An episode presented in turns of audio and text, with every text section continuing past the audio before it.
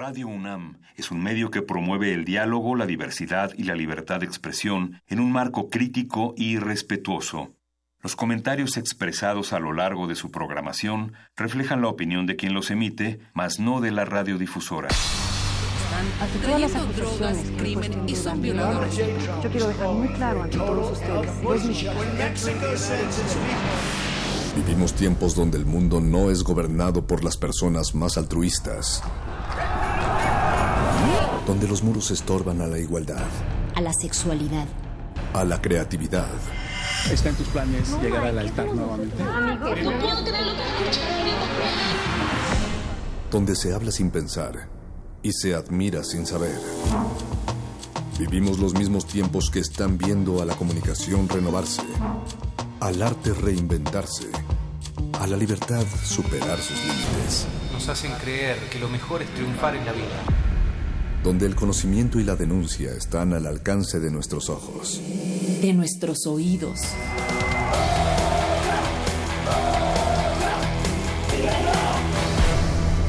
Resistencia modulada.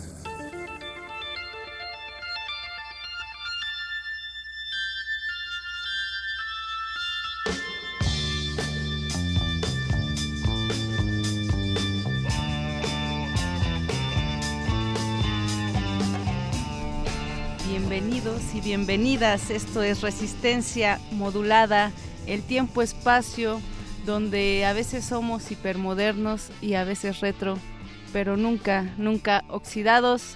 Berenice Camacho, buenas noches. Querida Mónica Sorrosa, ¿cómo estás? Buenas noches a ti. Qué buena rola para iniciar este programa, este, esta resistencia de martes 12 de diciembre. Muchas gracias por escucharnos allá afuera, si lo hacen a través del 96.1 de FM, pero también a los internautas por ahí perdidos que escuchan desde nuestro sitio web www.resistenciamodulada.com. Gracias a todas y todos ustedes. Recuerden que estamos aquí para pues para acompañarles, para hacerles esta noche pues una mejor noche, querida Moni, espero que lo logremos. Saludos a todas las lupitas y a todos los lupitos también, aunque se escuche raro, veré. Es eh, Guadalupe un nombre tanto masculino como femenino. Hay varios eh, famosos también que se llaman Guadalupe. Hay el, el presidente, expresidente de México, Guadalupe Victoria, el de Bronco, por ejemplo. Lupe de Bronco, claro, saludos Lupe. ¿Tú conoces algún lupito o alguna lupita? Conozco a los Guadalupes. A los Guadalupes. Saludos a ellos. Saludos a los Guadalupes. Y, que le dieron un giro resistente al nombre. Pero es que en qué no se ha utilizado o, qué no hay, o sea, qué referente no existe detrás de esta fecha y de ese nombre, de esa palabra. ¿O quién no le, no le pone Lupita su a su changarro, a la carnicería, al puesto de verduras. Tortas Lupita. Tortas Lupita, sí, almacenes Lupita. Sí, por supuesto. Lupita, Lupita por todos lados este día. Fans de, de, los Guadalupes. Sí, totalmente. Y la Ciudad de México y bueno, todo el país, pero nosotras que estamos aquí transmitiendo desde esta ciudad que todavía está un poco fría, cada vez menos creo en comparación de otros días pero todavía se siente. Aún así, eso no impidió que los feligreses de, en cientos de miles se lanzaran a las calles en esta procesión eh, anual para llegar a la Basílica de Guadalupe, a ese recinto, y bueno, pasar frente a la imagen de la deidad mexicana por excelencia y rendirle todo tipo de honores y bueno, es una locura. mañanitas. Las mañanitas, por supuesto. Yo sí los vi, este, llegué ayer por la noche y sí, me puse a ver esta transmisión que hacen y algo eh, que hacen en televisión y, eh, y, algo que me sorprendió muchísimo, me sacó mucho de onda, díganos ustedes también qué, qué opinan, es que dentro de las mañanitas que obviamente se dan a las 12 de la noche, por la noche, a las 12 de la noche del día de ayer para empezar hoy martes, eh, pues se dan estas mañanitas y dentro del coro estaban, había integrantes de la Marina.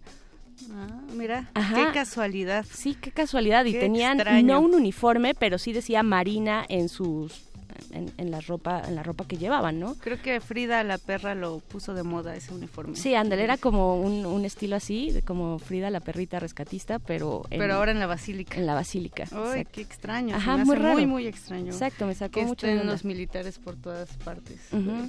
Pero también lo que lo que causó furor en redes el día de hoy es esta división entre eh, primero había quienes decían que los feligreses este pues truenan cohetes, dejan a los perros olvidados, se manifestaban en contra de esta de este ritual de cada 12 de diciembre y luego había esta otra parte que eh, apostaba por eh, la inclusión, ¿no? Decir, pues es un ritual que tiene exactamente muchísimo tiempo, si estamos a favor de la diversidad, eh, como jóvenes, ¿por qué no aceptar estas prácticas? Entonces se armó ahí una especie de controversia que se da mucho en las redes sociales.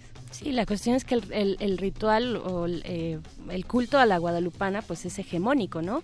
Eh, tienen suficiente espacio culturalmente hablando para vaya, no, no es que sean eh, oprimidos, un culto oprimido tampoco, al contrario, la Marina estaba presente ahí, lo cual es rarísimo, pero pues es también un signo ahí como muy claro de, del poder que tiene este, este ritual todavía entre la gente, ¿no? Y entre las eh, clases más populares, entre todas las clases, pero lo que sí se veía era, o entre todos los sectores, perdón, eh, pero sí se veía este fervor de, llegando de todos lados. Así es. ¿Por qué no nos cuentan ustedes qué opinan acerca del ritual de la Virgen de Guadalupe? Estamos de Guadalupe, ¿eh? de Guadalupe. Estamos en redes sociales como Resistencia Modulada, en Twitter arroba R Modulada o también échenos una llamada a cabina al 55 23 54 12. Queremos saber cuál es su opinión acerca de este ritual o si tienen algún otro ritual, por ahí también hay el Guadalupe Reyes o Reyes Guadalupe. ¿Cuál, ¿Cuáles son las prácticas que ustedes siguen? Díganos, arroba R modulado en Twitter. Eh, pues y también, bueno, presentar a la producción que esta noche nos acompaña. Andrés Ramírez está en la operación de la consola, Betoques en la producción ejecutiva y el Voice está por ahí también en la asistencia. Muchas gracias a ellos y a ustedes, sobre todo por estar ahí noche tras noche, de lunes a viernes en esta resistencia modulada. Hoy estaremos hablando de nostalgias porque se acaba el año y es el momento de hacer recuentos, de hacer... A cuentagotas el 2017. A cuentagotas, creo que nos quedan como 18 días, son más o menos. Ajá, sí, 18 días.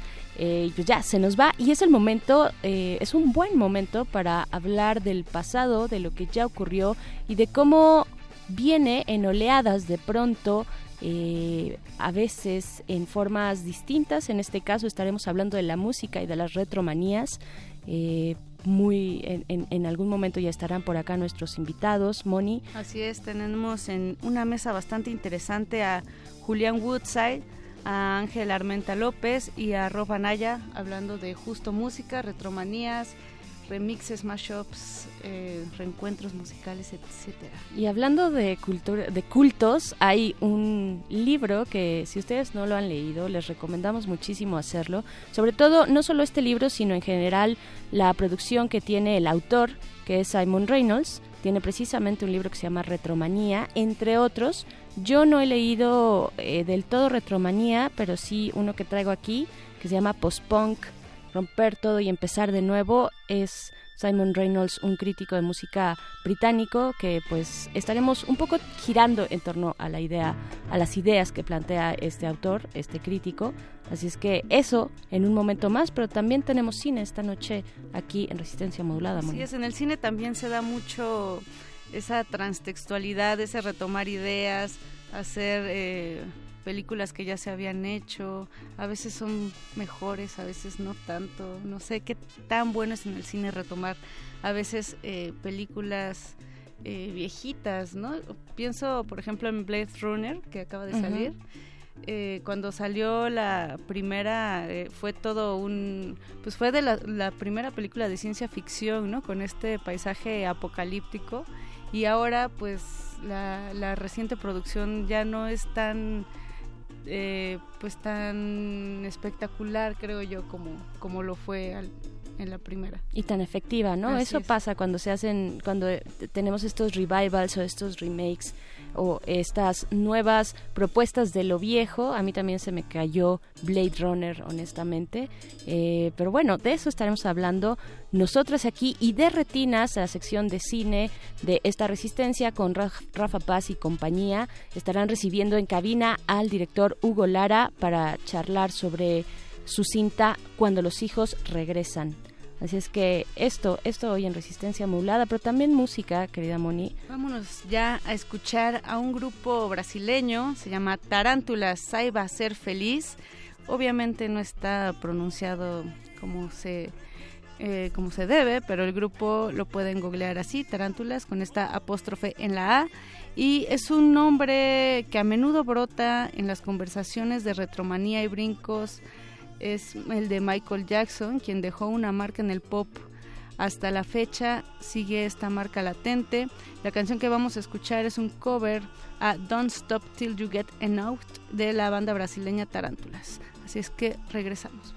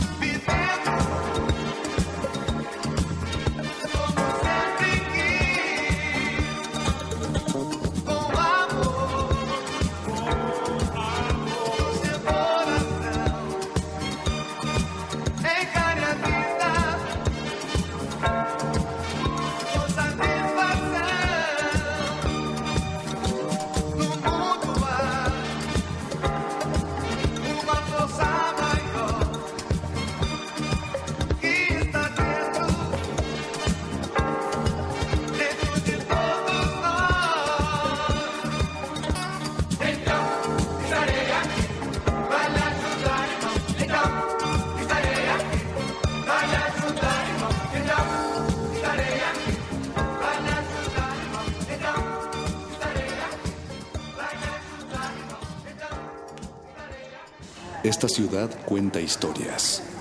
Esta ciudad resiste.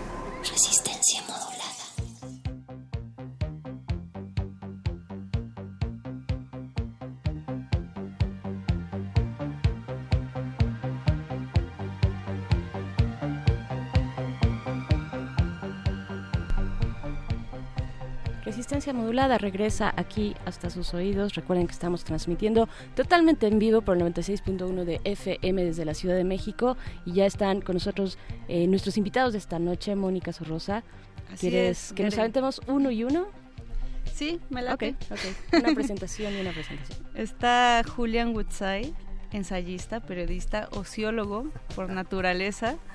También nos acompaña. Nos acompaña también Rob Anaya, él es músico, investigador y junto con su hermano forman el proyecto musical Systematical. Bienvenido, Rob. Hola, gracias. Que estuvo en Cultivo de Ejercicio. Estuvo en Cultivo de Ejercicio, sí, nos contabas. Sí, tuvimos una visita por aquí en Cultivo de Ejercicio hace un tiempo y nos invitaron a tocar en vivo en la cabina también.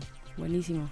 Y también Ángel Armenta, que es gestor cultural, eh, cabeza detrás de Heterodoxias, que son estos conversatorios acerca de música, sonido, que se han expandido también a lo largo de varios circuitos en la ciudad y que nos da mucho gusto que nos acompañes esta Ah, noche. encantado de estar aquí. Bienvenido, chicos. Pues el tema que nos atañe es retromanías, Bere. Estamos hablando de lo que pasó, pero también de lo que se retoma, del homenaje, del remix. Pienso un poco lo que sucedió en las vanguardias artísticas del siglo XX, que empezaron a existir como las rupturas, una vanguardia tras otra y de repente el arte conceptual se fue pues justamente hacia las ideas y en la música eh, en la música pop que engloba el pop, el rock y todas estas variaciones. Eh, pues qué pasó ahí, Eh, también hubo psicodelia, hubo punk, hubo metal y de repente hacia dónde se va esa sonoridad. Bere, pero qué mejor que estos chicos que se la pasan oyendo, investigando, que nos platiquen eh, qué pasa con, con, con la música pop en este sentido. Ángel. Te lancé la bolita. Sí, me, me aventaste al ruedo. Bueno, pues eh, sí, yo, yo no sé eh, qué tanto tendría que ver con eh, esta cuestión de, de lo retro con, con las vanguardias. De hecho, me, sorprendió eh, lo que me acabas de comentar. Pero sí, la música pop tiene que, tiene que, tiene como un sentido de, de estar viendo o revisando constantemente a su pasado, ¿no?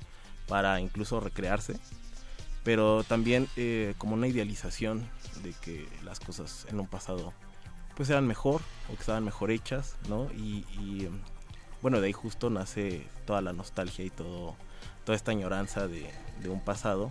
Así es. Eh, Está esta frase de Reynolds que dice, el pop siempre tiende a repetirse a sí mismo, ¿no? Pues sí, digo, ya, ya, ya le entramos a Reynolds. este- Sí, ya le entró directo. Moni ya Sí, dijo con que- todo. que hay- Como Medio- ejemplo, nada Un poquito más. explicamos en el- en- al inicio de esta emisión, explicábamos muy, muy brevemente quién es Simon Reynolds, pero sí, eh, pero creo que es un referente en esta mesa y es un referente, pues obviamente para hablar de la retromanía, que es uno de los títulos de sus, de sus libros, de su obra, tal vez el más importante, no sé, digan ustedes, pero ¿qué piensan al Sí, respecto? yo creo que sí.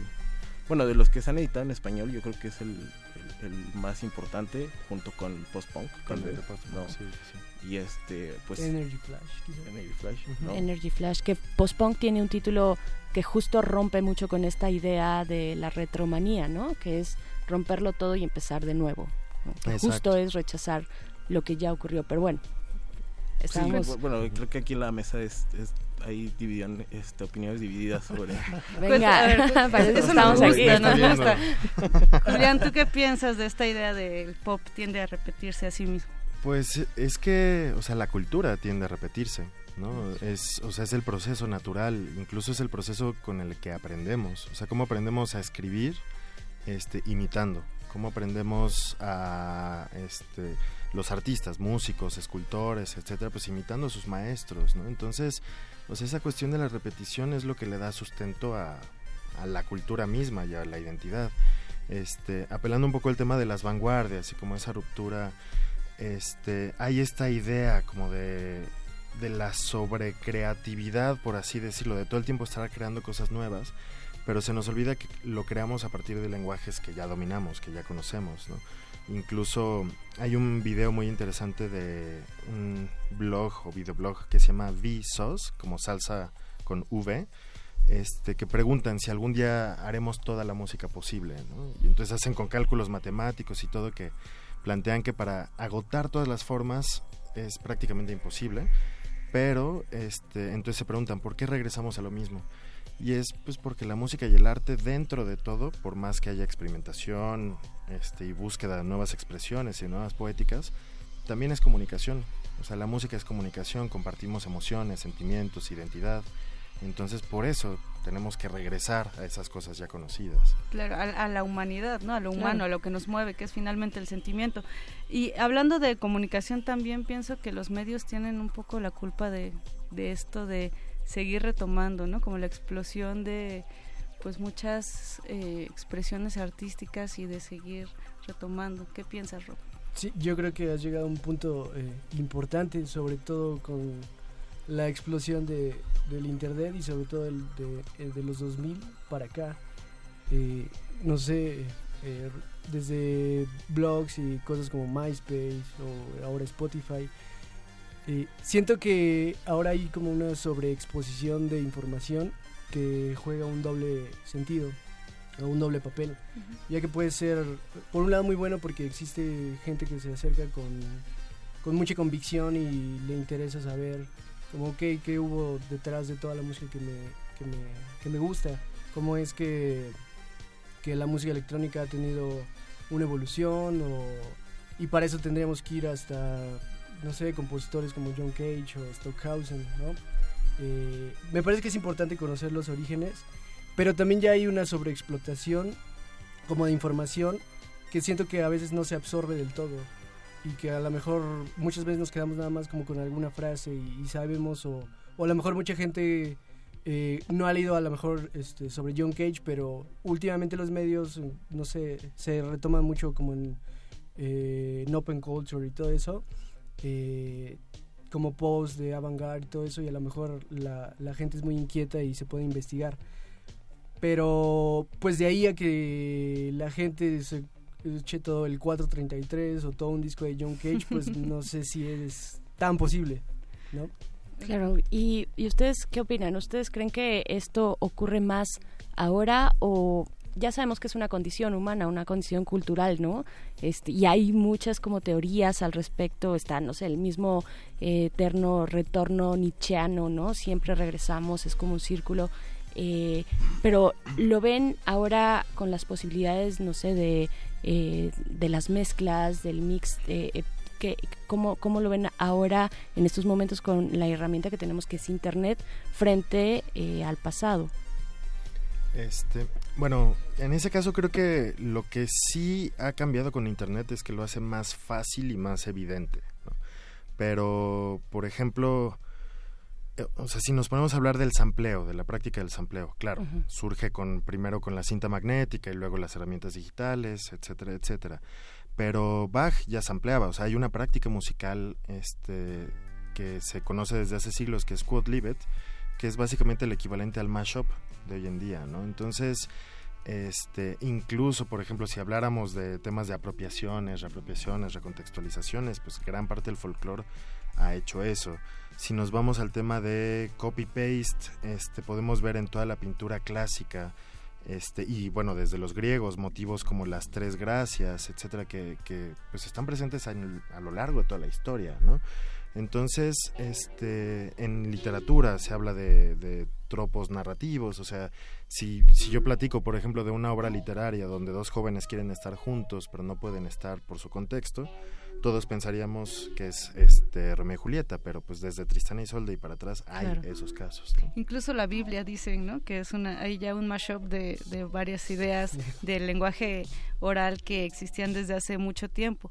Y, pienso también justo en lo que dices, Julián, en el espacio-tiempo, o sea, que nacemos ya con en un espacio-tiempo determinado y permeados por la cultura, imposible de pues de hacer a un lado eh, ya tenemos todo un bagaje ¿no? que aprendemos a través de pues la educación y, y distintos niveles de educación ahora tomando un poco lo que decía Ángel de la nostalgia está también esta frase recurrente de lo que yo escuchaba antes es mejor de lo que está, se está haciendo ahora. Ya no, hacen música como antes, ¿no? Exacto. Y, veo el, el, cartel de ahorita recordé mucho el de Hell and Heaven, en donde los headliners son este Ozzy Osbourne, Megadeth, eh, Bad Religion. Entonces, ¿qué, ¿qué sucede ahí? Ese fenómeno de la nostalgia, de, de en mis tiempos era mejor. Que además sí ha, ha sido un tema últimamente y con esta generación, ¿no? Dicen que la generación, no me gusta el término millennial, creo que es muy aspiración, eh, como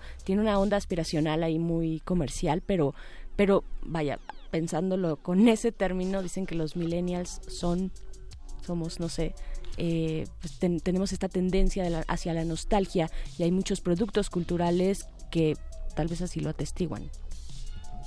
Pero ah, siento que sí, pero aparte es como como un tipo de nostalgia rara, porque la nostalgia en sí es como recordar algo que te tocó vivir o que te trae recuerdos. Ajá. Entonces, por ejemplo, yo tengo muchos recuerdos de... Nací en el 87, entonces tengo recuerdos como más de la, de, la década de los 90. exactamente, y pues todo el, el nuevo milenio. Entonces, siento que también parte de eso es de todos los, los blogs que ahora inundan el, mundo del Internet y se han dado cuenta que, que atraen como a un cierto tipo de, jóvenes. Entonces eh, tienden como a hacer posts de eh, las 10, las 5 bandas más importantes del shoegaze. o eh, 10 bandas que no conocías de, de los 80. Y sabemos que te gusta Pitch Mode, pero bueno, existen otras bandas de, que hacían New Wave y Synth Pop también. Entonces eso jala también como mucho.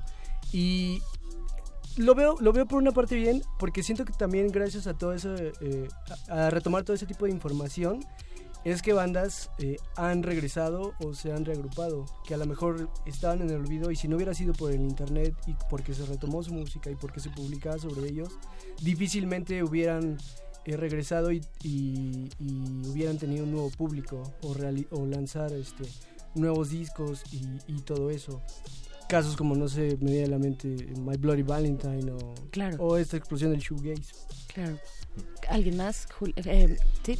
Bueno, yo, yo quisiera como eh, poner algo en la mesa. Creo que al hablar de pasado no estamos hablando precisamente de lo retro, ¿no? Creo que hay una diferenciación entre el pasado y lo retro. Creo que lo retro tiene que ver más con justo con una memoria eh, generacional, tal vez por así decirlo, que se ha explotado mucho en cuestión de marketing o en cuestión de contenidos, por así decirlo.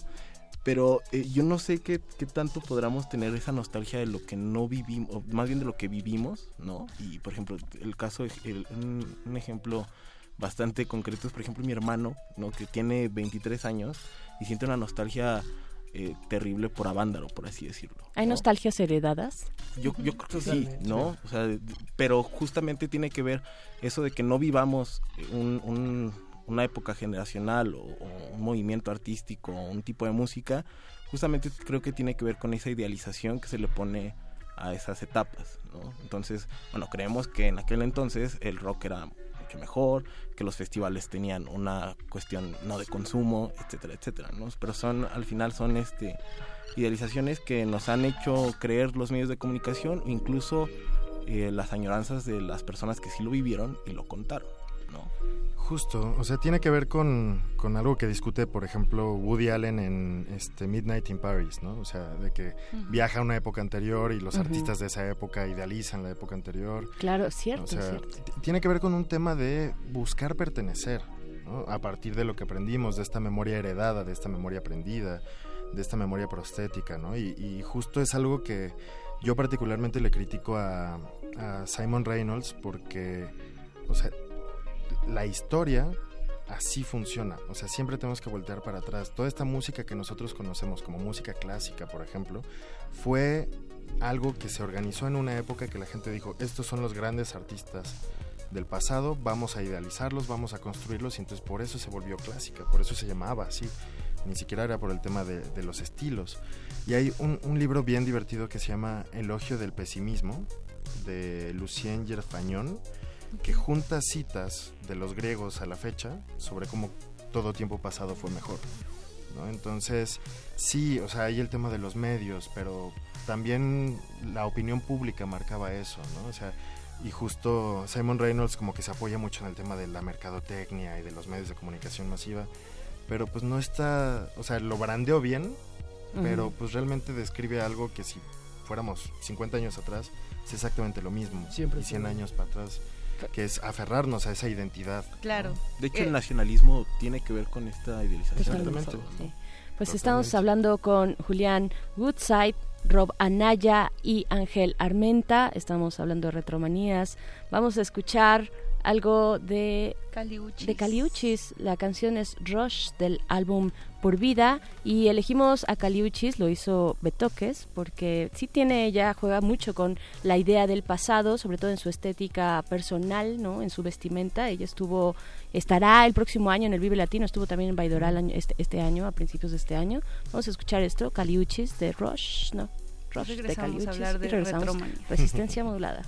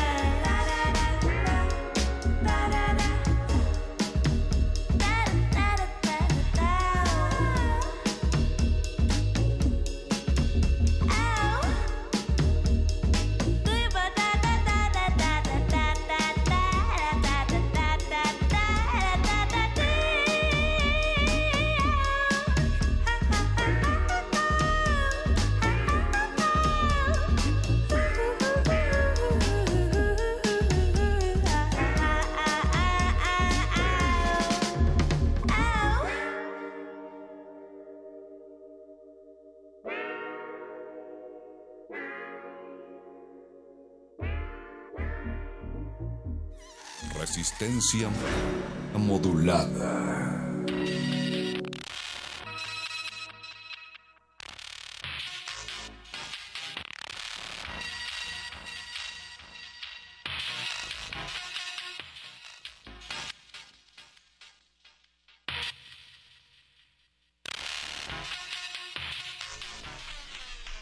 Esto es Resistencia Modulada. Escuchamos a Cali Uchis a través de un archivo MP3, tal vez WAP, no lo sé, no estoy tan segura, pero a través de las ondas radiofónicas estamos escuchando a Julian Woodside, a Rob Anaya y Ángel Armenta.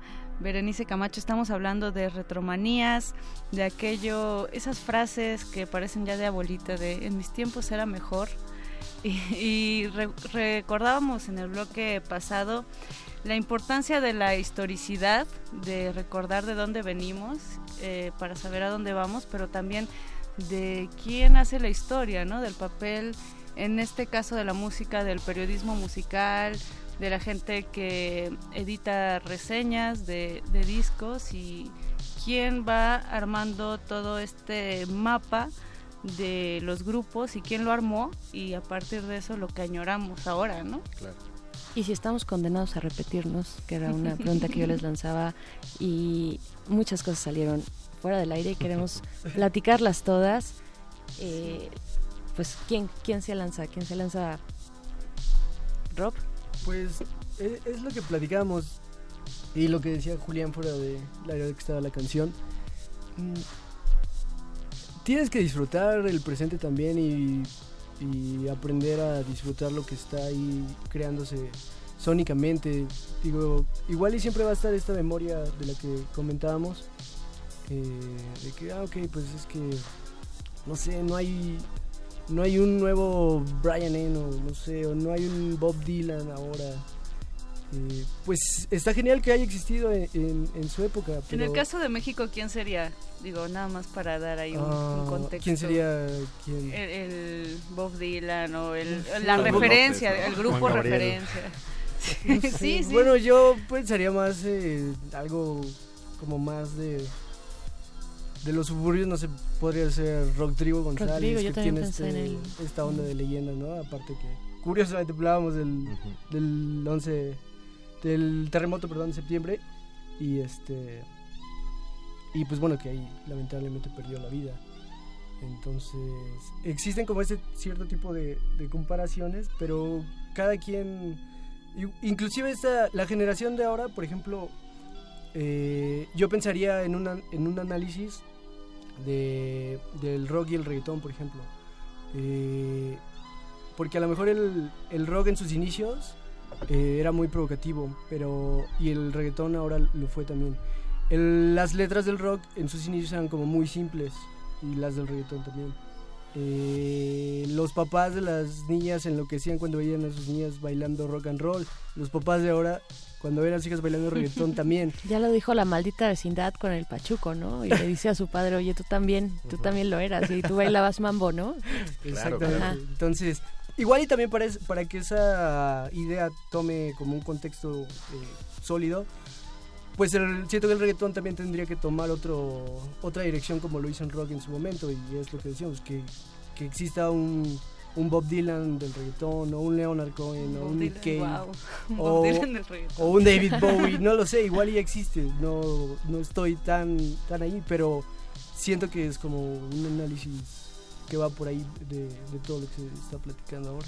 Claro. Y que nos Julián. lleva al terreno pantanoso de, de- de preguntarnos el papel del rock en estos momentos, ¿no? Sí, También. la vigencia, la vigencia y bueno, hay rock todavía, todavía podemos hablar eh, de un rock del año 2017. Sin duda sí, o sea, creo que, hay que distinguir entre lo que es el rock como ideal o como actitud al rock como estética o discurso musical, ¿no? Como dice Rob, o sea, al final de cuentas, y que creo que tiene que ver con, con, con esta mesa de si ya se dijo todo o cosas así, o sea, creo que lo importante es siempre explorar nuevas formas de decir las cosas.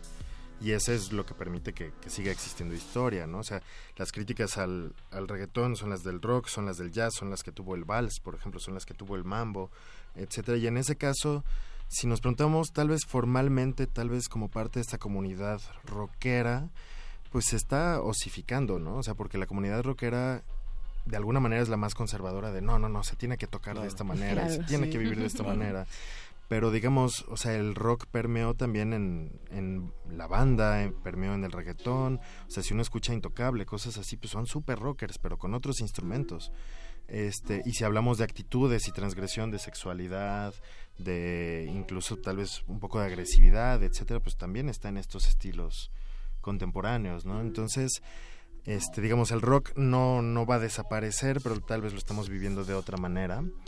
Y pues esa lucha entre la supuesta nostalgia o las experiencias nuevas es que tanto te aferras a lo a la forma o te fijas más bien en el contenido ¿no? y de repente muchas veces nos perdemos por esa nostalgia este, o por ese aferre a esas idealizaciones de contenidos sumamente valiosos o sumamente ricos pero que simplemente los rechazamos por lo por la forma Y no me Pero gusta entonces- decirlo, pero, Ujú. pero sí, cuando pasa el tiempo, lo que comentaba también Julián, ¿no? A cierta edad dejas de consumir música nueva según ciertas estadísticas y empiezas a consumir ya lo, lo que has consumido durante toda tu vida. Dejas de explorar, dejas de buscar y creo que eso es, pues ahí po- podría llamarle un error, ¿no? Si, si te gusta la música. A mí me encanta nada más un, un- una- un paréntesis breve, una frase que leí en un blog hace muchísimo, que era que los géneros musicales sirven para catalogar los discos en las tiendas y a los adolescentes en la secundaria, ¿no?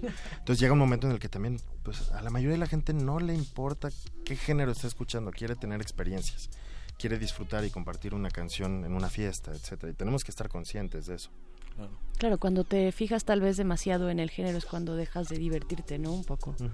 Sí, me acuerdo de ese capítulo donde Homero Simpson dice que toda la música se hizo en 1974. ¿no? Hace unos días este, en- eh, tuve la oportunidad de entrevistar a Camilo Lara. ¿no? Ah, yo Con pensé que Homero Simpson. Y le preguntaba si en, dentro de 20 años podríamos considerar lo que él hace, o lo que hace Bomba Estéreo, o lo que hace Sonido Gallo Negro, como los nuevos clásicos de la cumbia. Y él no titubeó en decirme, por supuesto que sí, ¿no? Pero no es la cumbia que nosotros conocemos como justo la de, la de bandas eh, muy, muy, muy mexicanas que conocemos, o incluso sudamericanas, pero no tienen el mismo sonido, ¿no? O sea, tienen, tienen unas variaciones o tienen incluso eh, aspectos vanguardistas, ¿no? Electrónica, ¿no? Sí, justo, ¿no? Pero eh, según él, ¿no? Habrá que esperar. Van a ser los clásicos, los nuevos clásicos de la cumbia dentro de 20 años. Y sin embargo, esa nueva cumbia, la cumbia de ahorita, sí se está yendo mucho a las raíces, ¿no? Está buscando y escarbando, me parece, mucho en la cumbia muy, muy vieja de hace Ujú. 50 años, 60 años tal vez, ¿no? Claro, claro. O sea, al final de cuentas también cuando se consolida esta comunidad busca definir sus raíces, ¿no? O sea, que, que lo mismo ocurre, o sea, el conflicto Siria, este, bueno, Israel-Palestina, este, pues es eso, están peleándose por la misma historia, comparten el mismo territorio y es, no, no, no, nosotros vivimos esto, no, no, no, nosotros lo vivimos. Y es exactamente lo mismo que puede hacer un chavito que escuche metal y hardcore y punk, etcétera, decir, no, no, no, es que mi raíz viene de acá, etcétera. Y obviamente con toda la dimensión de que no está muriendo gente al respecto, pero es eso, es siempre voltear para atrás y tratar de entender tu- tus raíces en ese sentido. Pero no, ¿no crees que justamente sea como es el, el, el meollo de, de que el pasado era mejor? Porque a- aparentemente en el pasado las cosas estaban muy concretas, ¿no? O sea, esto era cumbia, esto es salsa. Exacto. y Había esto es divisiones, electrónica, ¿no? etiquetas, Muy, ¿no? muy, muy concretas. ¿no? que en realidad no, ¿eh? O sea, cuando se vivían justo pasaba exactamente lo mismo, se, se definían a posteriori, ¿no? Más bien Ahora en el presente escribimos, vivimos. exacto. Quien, quien se dedicó a escribir acerca de, de esto es cumbia y se- eh, a mí me, me sucedía mucho cuando estaba aprendiendo justo lo de las vanguardias y eso, pensaba que terminaba una y empezaba otra, cuando en realidad muchas cosas están sucediendo al mismo tiempo y es quien escribe la historia quien se dedica a hacer como estas tajantes divisiones. Y es ¿no? que así mismo nos contaron la historia, una historia lineal que va por etapas, que termina en un día Claro. y al otro día ya no es Constantinopla, sino es, ¿no? O sea, es- así nos lo fueron Exacto. eh, eh, leyendo. ¿Con qué cierran, chicos? Una refle- ya nos casi nos estamos por irnos, pero una última reflexión, sobre todo pues hacia dónde, ¿no? ¿Cuál es el dónde- antídoto? Ah, Ajá. contra o, o la si necesitamos tener un nuevo. antídoto, ¿no? Yo les decía un poco a manera de provocar, bueno, estamos condenados a repetirnos, pues sí, probablemente sí, pero tal vez no sea una condena. ¿Qué dicen?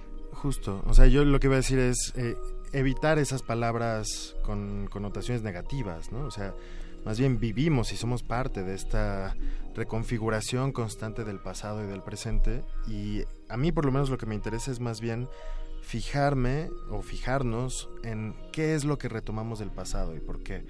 O sea, como, como historiador también hay esta cuestión de los historiadores analizan qué del pasado se toma en función del presente. ¿No? O sea, el pasado sirve y funciona en, en función del presente. Entonces, ¿qué cosas son las que estamos volteando para atrás? ¿Qué revisionismos hay? ¿Con qué estilos? Etcétera. ¿Y qué pertinencia tienen para el presente? ¿no? Creo que eso es lo más interesante. Yo, yo siempre eh, he creído y me gusta seguir pensando e imaginar que pues el presente es lo mejor que te puede estar pasando y que siempre lo mejor va a venir el día de mañana.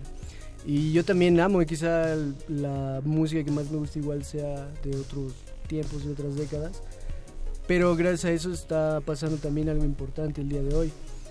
Y es lo que comentaba ahorita Ángel. eh, yo no sé si ahorita los grupos que están y eso, pues pasan eh, o no tienen tantos reflectores como los grandes monstruos y no nos estamos dando cuenta y no, no nos estamos dando cuenta entonces me pongo a pensar si y incluso está documentado en libros y, y, y en investigación.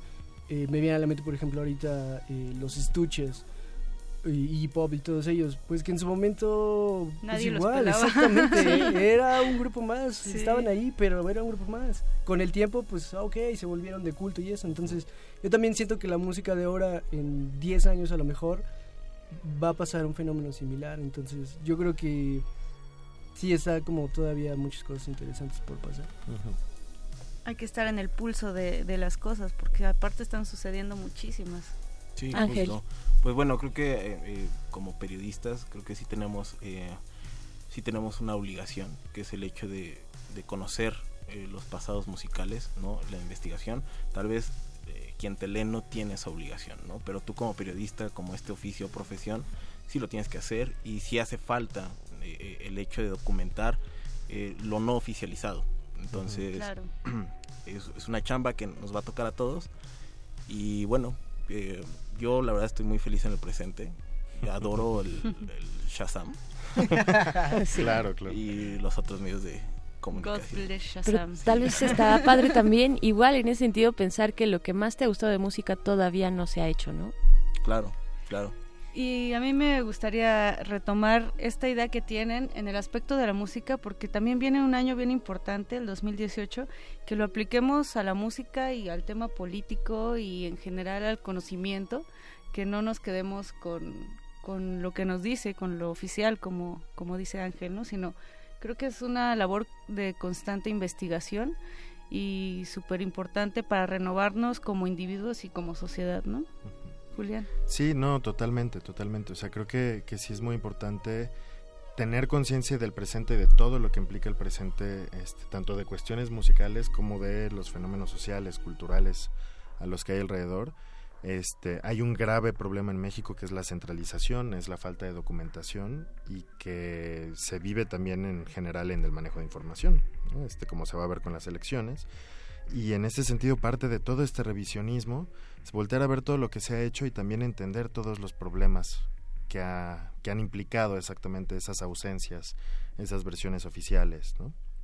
Interesante lo que dices, porque precisamente hoy Andrés Manuel Obrador hablaba de descentralizar. Digo, está un poco... No sabía, al- no. Sí, sí, spoiler, spoiler, pero vino muy, muy al caso. Justo fue uno de sus planteamientos. Vamos a sacar a la Administración Federal de aquí, del centro, y vamos a llevarla a distintos estados. Bueno, es La interesante, música, o sea, como, exacto, no, todo. no solo Sí. hablar de eh, política, sino en general descentralizar, ir a otros espacios, espacios inexplorados tal vez para nosotros, pero explorados desde su propio espacio y lugar, ¿no? Exactamente. Y Claro. además todo está conectado. No, y digo, aparte ahora que mencionan eso, creo que siempre hay que tener presente que igual todo gran género o revolución musical estuvo, estuvo impulsada por un descontento social y un contexto histórico como de lucha y de, de sí, re- de rebeldía. Resistencia. De Exacto. resistencia, por supuesto. Este, ¿Puedo hacer un pequeño comercial? Claro. Sí, claro, Ángel. Heterodoxias va a tener justamente un círculo de debate sobre libros musicales y el primero que tendremos justamente es Retromanía, ¿no? el 25 de enero empezamos en el Centro Cultural España, entonces tendremos invitados y la onda es que podamos tener justo un círculo de debate donde vayamos a cuestionar estas ideas. ¿En dónde podemos eh, las redes de heterodoxia para saber Pues más solamente información? Facebook, así solamente Heterodoxias, eh, nos encuentran ahí en Facebook y ahí podrán encontrar toda la información. Y van a estar en el Centro Cultural España, ¿no? Así en es. enero. Rob, Ujú. ¿dónde podemos encontrar más información eh, de ti, de la música que haces también con Systematical? Ah, pues está la página de Facebook, Systematical, eh, SoundCloud, Diagonal Systematical. Y próximamente eh, en enero sale un nuevo medio musical que estaré comandando, que se llama Depósito Sonoro. Igual ya pueden buscarlo ahí, darle like para que se enteren de cosas nuevas y del pasado. Ah, también. pues nos vienes a, a contar, ¿no? Ya en enero nos vienes a contar, buenísimo. Eh, pues ¿Y también Julián? estuvo con nosotros Julián Woodside. ¿Dónde te encontramos a ti, Este, Julián? Bueno, en redes sociales, este, Twitter, este, arroba Julián Woodside, este, hay una, una página en Facebook también, Julián Woodside, y tengo la página personal que es www.julianwoodside.com, que no he actualizado en dos años porque estoy clavado con el doctorado. Prometo este, actualizarla próximamente. y Pero es bueno, bueno ser retro en esos textos que tienes, Julián, porque de verdad son muy valiosos, sí. Gracias, Yo los gracias. he retomado en muchas ocasiones. Pero Chicos, habrá much- otros, porque también justo hay que explorar cosas Eso, nuevas. eso. Esto no se acaba. Chicos, muchas gracias por haber estado acá. Qué padre charla. Muchas gracias sobre todo a ustedes, a ustedes que están allá afuera del otro lado de la bocina. Moni, Moni Sorrosa, gracias Así también. es, Berenice Camacho. Vámonos con música de Gallo Negro, de quien estábamos hablando. Escuchemos Lamento de la Selva, Chivito de Onda. Es un cover de Los Mirlos y la canción es parte del álbum Ecos de Otro Mundo que los Gallo Negro grabaron en vivo desde el Alicia. No paran cierto. los covers. Vámonos. Saludos a la Alicia.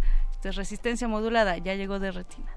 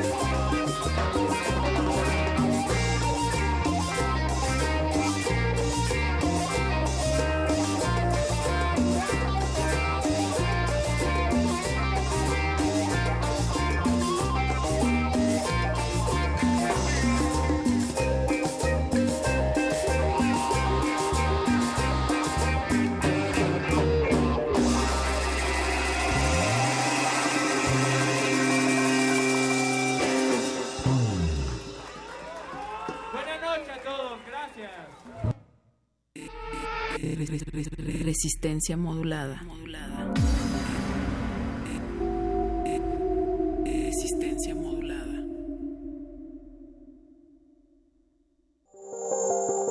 2017. 100 años del nacimiento de Arthur C. Clarke.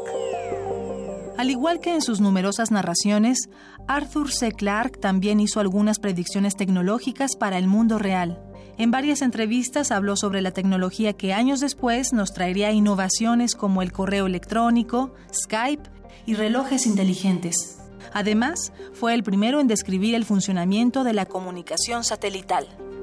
Clark hace la descripción de un satélite artificial en órbita geosíncrona, eh, fijo sobre un punto de la superficie de la Tierra, y lo propone como una posibilidad de avance para las comunicaciones mucho tiempo antes de que se lancen los primeros satélites de comunicaciones. Y de hecho, según la leyenda, Clark se arrepintió toda la vida de no haber patentado la idea, porque fue usada sin, sin que él recibiera ningún dinero de por medio. Alberto Chimal, escritor. Arthur C. Clarke. 96.1 de FM, Radio UNAM, Experiencia Sonora. La historia de México, contada desde la pluma de Federico Gamboa, le dará un giro a lo que siempre has escuchado. Disfruta y descarga gratis El Evangelista, solo en descargacultura.unam. Trabaja conmigo esta pobre tierra nuestra, que harto lo reclama. Piensa sobre todo que en los dos campos tienes hermanos, y que sea cual fuere el que escojas, a hermanos matarás. Encuentra más en www.descargacultura.unam.mx. Una comisión periodística. Tienes que quedarte. Se apresuraron a proteger a la hermana. Vi que Dorotea cambiaba de color una o dos veces. Una comisión periodística. Tienes que quedarte entre nosotros. No llevaba letras en el lomo y nadie podía decir el título de la obra. Tu esfuerzo ya se tradujo en palabras. Ahora mereces algunos lectores. Concurso Ediciones Digitales, punto de partida 2018. Envía tu libro y participa por 7 mil pesos y una publicación digital para la plataforma electrónica de libros UNAM. Recepción de trabajos del 6 de noviembre de 2017 al 28 de febrero de 2018. Consulta las bases completas en www.literatura.unam.mx. Para llegar al punto final, primero necesitas un punto de partida. Radio UNAM, Experiencia Sonora.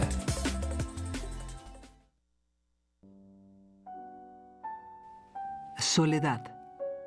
Algunos piensan que es un mal, otros la ven como un medio.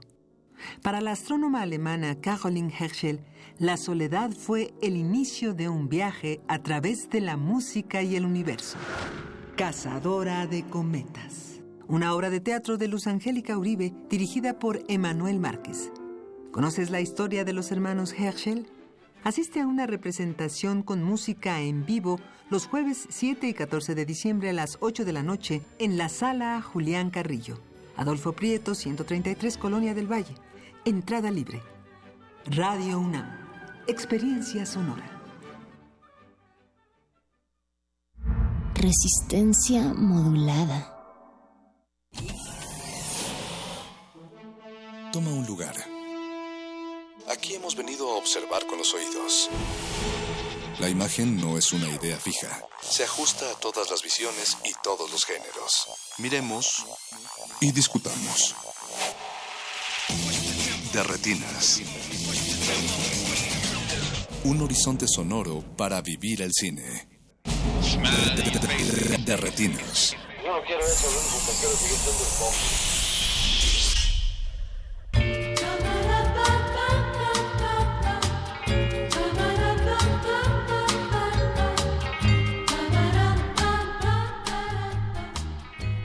Bienvenidos a su cabina cinematográfica. Mi nombre es Rafael Paz y los vamos a estar acompañando la siguiente hora para platicar de cine.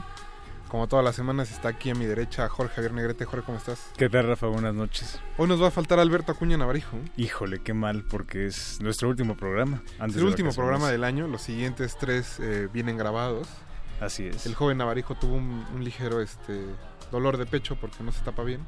Ajá, exactamente, por no andarse tapando su pechito, pues anda un poquito ronco. Un poquito ro más de lo normal. Más de lo normal.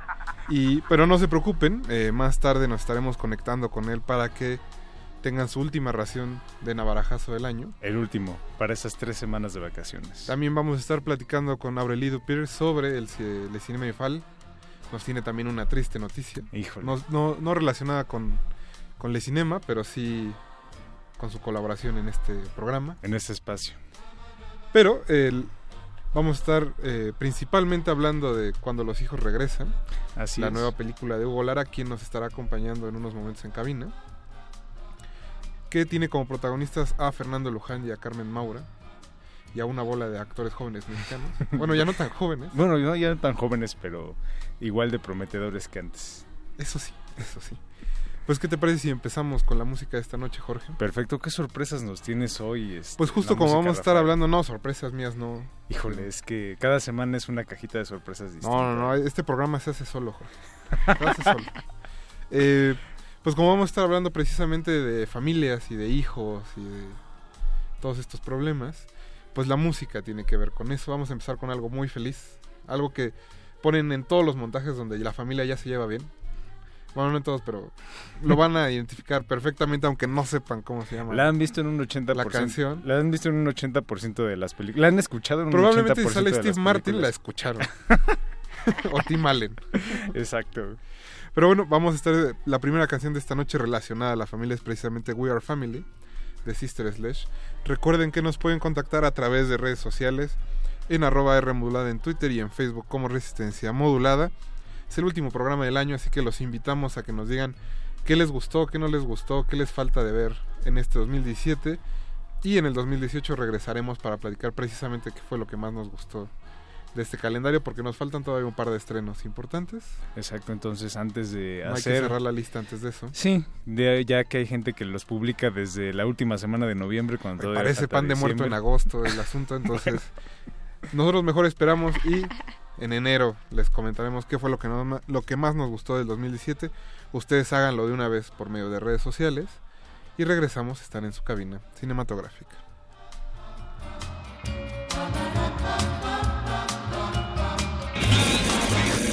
De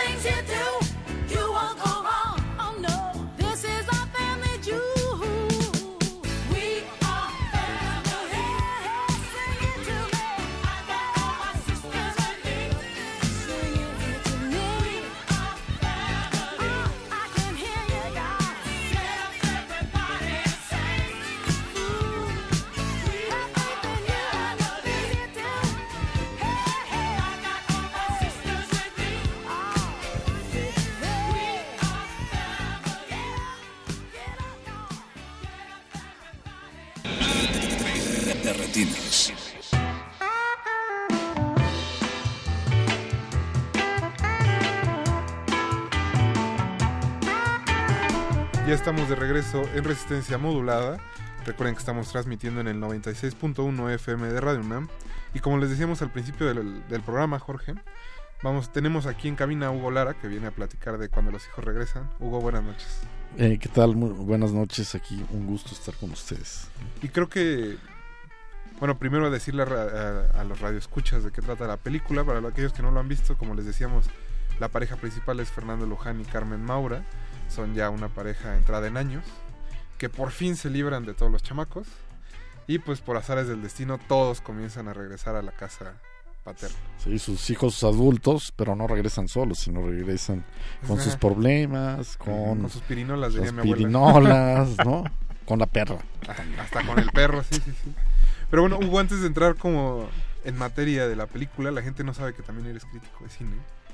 Sí. Y entonces creo que es, es importante saber cómo fue que te enamoraste del cine y que ahora terminas haciendo dirección.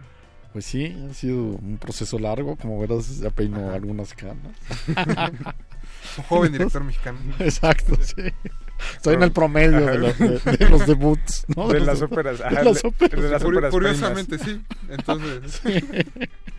Entonces, eh, pues mira, ¿no? Pues siempre es... Yo creo que todos los que llegamos o a la crítica o a hacer cine, pues empezamos siendo cinéfilos nada más. ¿no? Ujú. Y eso es eh, mi, mi entrada al cine, ¿no? Es como un cinéfilo común y corriente y ya después eh, me pude especializar en, en la crítica, en el periodismo cinematográfico, en la investigación, ¿no? No, y justo creo que una de las frases más bonitas que he escuchado en la vida es que Truffaut decía que nadie nace queriendo ser crítico de cine. ¿no? Es algo que solo pasa. Sí, no, se cruza en el camino. Y la verdad es una actividad que disfruto mucho. eh, porque creo que el ejercicio, el análisis de. Lo hemos discutido con Jorge varias veces, pero es algo, es una herramienta pues que te da otra perspectiva. En mi caso también otra perspectiva para acercarse al cine ahora desde la dirección, ¿no? Porque igual comentaba, ¿no? Pues hay cineastas que vienen de la publicidad, ¿no? O que vienen, que son abogados y pasan al cine, ¿no? ¿No?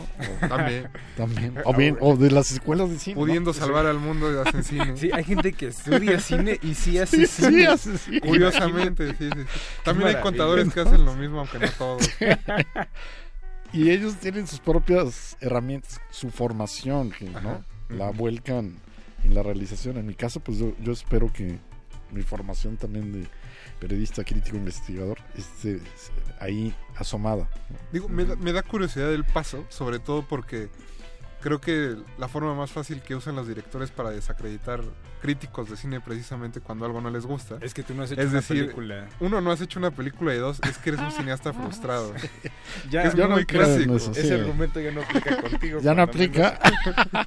Pero aparte, yo creo que eh, tengo varios eh, amigos, colegas, eh, que, es- que ellos están contentos con ser nada más críticos. Es una mentira que todos los críticos quieran hacer cine, ¿no? Sí. Sí, pues ya digo, revisando en realidad los casos son, son pocos, ¿no? Hay de repente como focos donde sí se nota Sí. que hay un trasfondo más de crítica, pero en realidad no hay muchos críticos que hagan cine. Cuando menos No. aquí en México. No recuerdo a Gustavo Bueno, ¿no? Hacía crítica y luego pasó a ser. Qué bueno que hizo dirección, crítica antes. ¿no? eh. no, no. Pero bueno, Hugo, entonces, ¿cómo fue que decidiste eh, ahora sí que dejar la pluma y agarrar la cámara? Bueno, pues también fue un proceso porque en paralelo a este trabajo siempre he estado trabajando cercano, sobre todo a la producción de televisión eh, educativa, cultural eh, De teatro, ¿no? También. y también teatro. Entonces no, no es que eh, haya saltado de la noche a la mañana No, no, no, a eso. claro. Y, y pues resulta que se- estuve escribiendo unos guiones, estuve escribiendo guion también. Eh, tengo otros guiones ahí guardaditos, ¿no? Y este, pues como que tenía muy buena forma. Eh, y gustaba, ¿no? Cuando lo escribí el, el primer tratamiento, ¿no? Se lo mostré a mis productores y les gustó. Entonces eh, empezó a caminar el proyecto. En cierta parte pensamos en invitar a algún otro director, ¿no? pero no, no apareció. Entonces dije, bueno, pues, no, así Te como que toca. me froté las manos. Pues yo no, no sé. Entonces, como todo es un proceso largo, ¿no? Hacer una película, pues, toma años. Eh, es un tiempo que también me permitió como eh, primero eh, agarrar confianza, prepararme, ¿no? Y llegar a- al rodaje con, con, pues, con más eh, recursos, digamos, ¿no? Entonces ya con eso, pues, eh, ya, no, filmamos la película hace un año, lo cual es fantástico porque hace un año todavía estábamos filmando y se va a Sí, es estrenar muy- es- fue bastante justo rápido. al año, sí. Y lo que también fue sensacional fue trabajar con todos estos actores, ¿no? Porque No, que es justo además eh, una, una primera película y además con actores como digo de este nivel, ¿no? Que no es, imaginamos que no es de alguna manera como fácil coordinar o fácil dirigir, eh, particularmente cuando tienes como a gente de la talla de Fernando Luján o incluso la misma este, Carmen Maura, ¿no? Y bueno, tienes a Cecilia Suárez, a Eric Elías, A Takumi. a, a Takumi, qué bárbaro, Takumi toda una revelación. Sí, nos- anda por aquí porque vino a ser, eh, vino a la, a la premier de ayer y la gente Vuelta loca con Takumi. se vuelve loca. Sí, es que sí. Ya que vean la película entenderán por qué. Pero este sí, justamente como todo eh, el coordinar a este grupo de actores, armar como este ensamble. eh, ¿Cómo fue ese proceso? Pues fíjate que en, en mi mente cuando estaba escribiendo el, el guion, sí pensé en Fernando Luján. Dije, ah, pues como que... Viene de la línea, ¿no? Y viene de la línea, eso me gustaba mucho, que ese es el, el- el sobrino de Fernando Soler, Ujú. que es el protagonista junto a Sara García de Cuando los hijos se van. Que, o sea, no es que, de- digamos, no, no tiene que ver con esta película. Sí, con porque aquella. hay gente que pregunta, oye, ¿y ¿es una secuela? ¿Es un Sí, remake? sí, no. ¿Es un Ah. spin-off? ¿Qué, No. qué tiene que ver con la película? Sí, no tiene nada que ver. Ah, hubo gente Tiene un que, guiño. Hubo gente que preguntó si Cecilia Suárez interpretaba a Sara García. Y dijimos, no, no, no, espérense. Todavía no. Entonces, Ojalá no, no, ojalá. es solo un guiño, ¿no? Exacto. Pero no es que sea una película ni de añoranza ni nostalgia, o sea, no, no es la idea. Pero bueno, Fernando Luján estaba allí el- por esta conexión eh, directa con Fernando Soler, ¿no? Y aparte porque es un gran actor, ¿no? Eh, y luego Carmen Maura eh, llegó a través de mi productor, que me, él, él tenía el contacto con su representante en España y me, le- me propuso, me preguntó qué me parecía. Y dije, no, pues, pues, muy buena, ¿no? No, Es excelente. excelente, sensacional. Y después pues fueron cayendo, eh, ahora sí los demás, trabajar eh, junto a Luján y Carmen Maura, ¿no? Entonces eso ya nos permitió subir a bordo a Cecilia Suárez, que es la hija mayor, Eric es el- Elías es el hijo de en medio y Francisco de la Reguera, que es que además es un actor poco conocido pero muy bueno, porque también queríamos como eh, tener caras frescas, ¿no? En la película. Y están acompañados además de Irene Azuela, que en la película hace la pareja de Eric Elías. Sí, la, la nuera con dinero. bueno. Exacto. Eh, más bien con aspiraciones.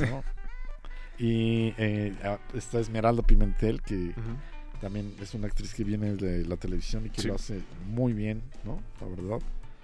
Eh, y bueno, está. Eh, ¿Quién me falta? Tina Romero aparece por ahí. Tina Romero, Anabel Ferreira. Anabel Ferreira, Tomás Rojas. Lalo España hace un, Un cameo. Ah, cameo claro. por ahí, ¿no? Experto en arte. Digo, en, en- en decoración de interiores. Sí, sí, en Art Nouveau y Art Deco. Sí, sí, sí. Ujú. Pues, Hugo, ¿qué te parece si escuchamos un poco de música y regresamos para seguir hablando de la película? Buenísimo, sí. Entonces nosotros vamos a ir a un pequeño corte musical. Sigue Hermanos de Pimpinela, Ay. precisamente estando hablando de familia. Eh, y pues le mandamos un saludo a todos aquellos que nos estén escuchando. Regresamos a Derretinas.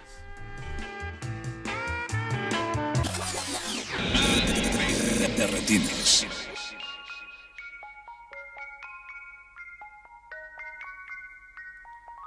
Cuando tú naciste, yo apenas tenía seis años. Qué gran alegría, pronto tendría un hermano. Y Llegaste tú a las nueve y diez, una mañana a fines de mayo. Y tan grande fue aquella ilusión que como pude te tomé entre mis brazos. Ya me había olvidado quería un hermano. Cuando fui creciendo,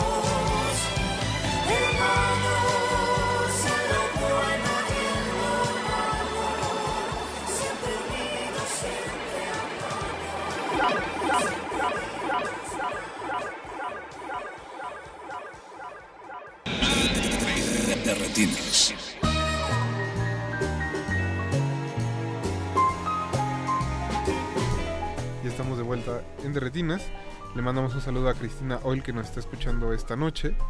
Y pues, seguimos platicando con Hugo Lara sobre cuando los hijos regresan. Hugo, ya nos contabas un poco de cómo fue este paso de. Así que de, de pasar de escribir o de analizar cine a hacerlo. Y ahora que, que lo hiciste, ¿cómo te sientes? Pues muy contento, ¿no? La verdad, porque también en ese momento de, de que tomé la decisión, eh, pues dije, bueno, pues lo voy a disfrutar, ¿no? Si esto va a caminar, mejor lo disfruto en lugar de estresarme. Más bien, pues estuve trabajando y preparando. eh, para llegado el momento estar en el set y no quedarme en blanco, ¿no? El hecho de trabajar como en una, en una comedia familiar, eh, que no es como de ninguna forma como humor de pastelazo, sino como algo mucho más, eh, mucho más ameno, mucho más eh, en la línea justamente como de las comedias del- de la época de cine de oro mexicano. Eh, y sabiendo ya tu trayectoria como investigador y como este crítico de cine, particularmente de cine mexicano, eh, toda esta influencia eh, te ayudó al momento de estar como levantando el proyecto, al momento de dirigirlo, o era algo que este, de alguna forma como que pesaba un poco la, este, esta, toda esta influencia, todo este bagaje de cine nacional. No, yo creo que sí me ayudó, definitivamente. Es una comedia de situaciones, bien dices, ¿no? O sea que más bien rehuye al, chiste fácil, al pastelazo, al, ¿no? al albur, ¿no? Dije, no, vamos a trabajar sobre los diálogos, la situación, los personajes, ¿no? que ne- no se sienta que tú- o sea que se están haciendo el chistosos eh, los chistosos todo el tiempo sino que son estas situaciones que salen de control los que lo que los que provocan el humor no a partir de su angustia y de su no y, y de, de su eh, digamos eh, de sus conflictos no Eh, y las referencias están efectivamente eh, sobre el cine mexicano de la época de oro, pues esa influencia directa ahí está. Es un, un cine que disfruto mucho, pero al mismo tiempo no es que sea una película, otra vez te repito, ¿no? Que de añoranza, ¿no? Que trate de reproducir ese, esos modelos, porque pues no, eso ya no existe, ¿no? O sea, ya las familias no eran así como nos decían, ¿no? Las mamás abnegadas, pues, no, es, tampoco, ¿no? O sea, las cabecitas blancas, dicen, no, es, aquí pues la mamá, pues, espera cobrar intereses y, ¿no? O sea, hay una serie de cosas que nos permite hablar de como una familia moderna, ¿no?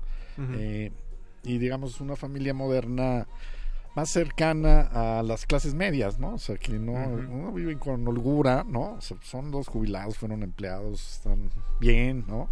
Pero, o sea, pero también están apretaditos y, y el regreso de los hijos sí los, les causa conflictos. Había quien me sugería en el proceso, por ejemplo, hacer que esta familia fuera de las lomas o no, que fueran ricos, pues me parecía... No, pues si no es a la Raki, pero...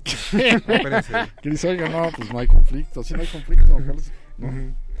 Pero bueno, Hugo, por ejemplo, creo que es en ese en ese ámbito es una película oportuna, digamos, porque sí sí retrata cosas que están pasando, ¿no? Que yo digo, mis papás nunca lo hicieron, pero tuve amigos cuyos padres sí les dijeron como, hijo, ya te estás tardando de, de irte de aquí. Sí, sí. Entonces, ¿qué día le ponemos, cuándo le ponemos fecha a la partida? Sí. ¿Cuándo Es- podemos traer nuestro Takumi Ajá. a casa? Sí, es un tema vigente y universal, incluso diría, ¿no? O sea, ahí, eh, estuvimos en el Festival de Huelva en España, nos invitaron a la competencia y pues fue muy emocionante. Y allá también queríamos ver cómo reaccionaba la gente con el humor y, ¿no? Y sí, se enganchó y, y salió la gente feliz de la, de la proyección y algunos se acercaron a comentarnos sus propias experiencias, o sea, casos semejantes, ¿no? Nos contaba alguien de, de un tipo que, pues, ante el desempleo y la necesidad, había te- se había visto forzado a sacar al abuelo del asilo para cobrar la pensión, ¿no? Por ejemplo, ¿no? Y aquí en México que igual hay mucha gente que dice, ah, es como en la historia de Sutanito o Fulanito, ¿no?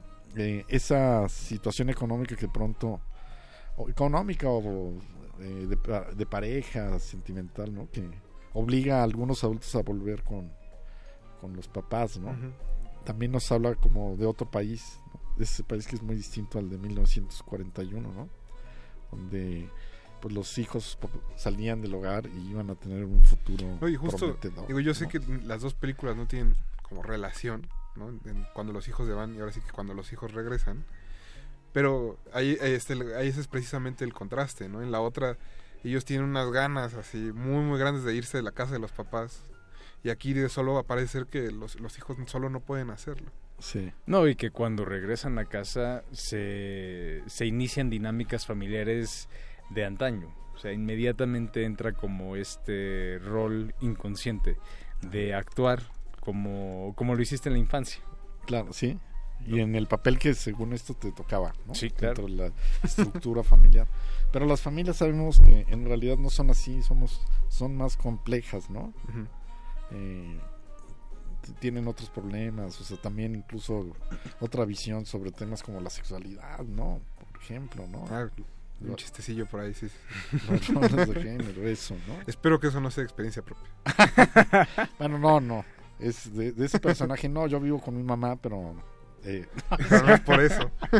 no, es broma. No, pero. ¿cómo fue que... Ahora sí nos dices que tenías varios guiones. Al final, ¿cómo fue que decidiste que fuera este y no, y no alguno de los otros que estaban Ahí guardados. ahora sí que guardados o en el tintero? Bueno, porque yo creo que también mi, mi trabajo eh, escribiendo pues fue mejorando. Los otros guiones tendré que eh, res- rescatarlos y, y volverlos a, a ver, pero en eh, es este además creo que en particular pues tenía la eh, el atractivo de ser una comedia, que en este caso pues eh, está yendo, están funcionando bien en, en la taquilla, ¿no? Entonces eh, a los productores obviamente eso les, les atrajo también, ¿no? La idea, ¿no? Eh, y hacer una comedia que pudiera s- ser eh, sofisticada hasta cierto punto, que no repitiera pues este estos modelos de algunas comedias que hemos de pronto llegan a la cartelera que Ujú. ¿Y tienen por qué crees que sea como el... A que, que se dé eso precisamente, que sea la comedia la que está en este momento pues conquistando la cartelera mexicana y la que le está compitiendo a las películas sobre todo norteamericanas.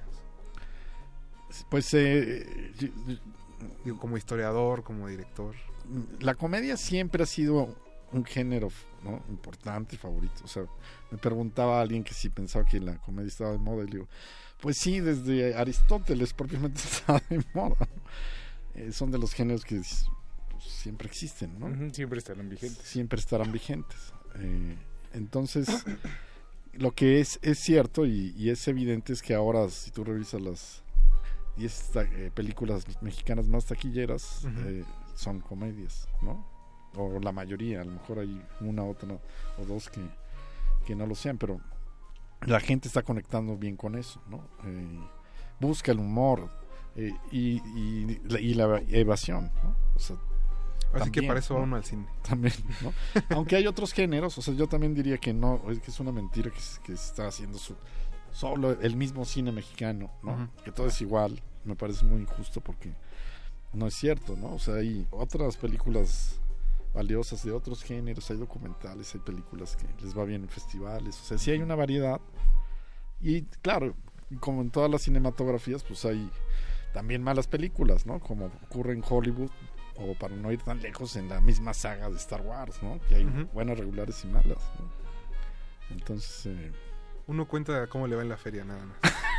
Sí, pues Hugo, muchas gracias por haber venido esta noche. Antes de, de despedirte de la cabina, ¿dónde pueden los radioescuchas encontrar información de la película, los horarios? Así la película todo. se estrena el 21 de diciembre. En- va a estar en mil pantallas. Eh, entonces, pues vayan a verla, ojalá se, se diviertan. Antes del recalentado para que no se duerman. Sí.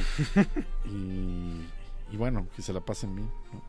Ojalá. Tiene buena música también, que es lo que les Ah, nos comentaste que ganó un premio en Huelva. Sí, el premio por la mejor banda sonora, ¿no? Y, y bueno, y también la ciudad luce muy bien, no sé, vieron por ahí que aparece esta biblioteca Lerdo Tejada, que es muy bonita y, ¿no? y otros espacios. ¿no? Bastantes espacios. Ahí está la invitación, Hugo. Muchas gracias por haber venido esta noche y mucha suerte con la película. Muchas gracias, igualmente. Nosotros vamos a seguir escuchando música familiar, Jorge. ¿Qué tenemos ahora, Rafael? Porque Family. después de Pimpinela, híjole. Creo No que vamos a volver a pusiste- llegar ahí. pusiste el, pusiste el estándar muy, muy alto. No vamos a llegar otra vez ahí porque es complicado. Pero vamos a dejarlos con algo bastante sabroso para un martes en la noche. Es Family Business de los Fujis y regresamos a Resistencia Módula.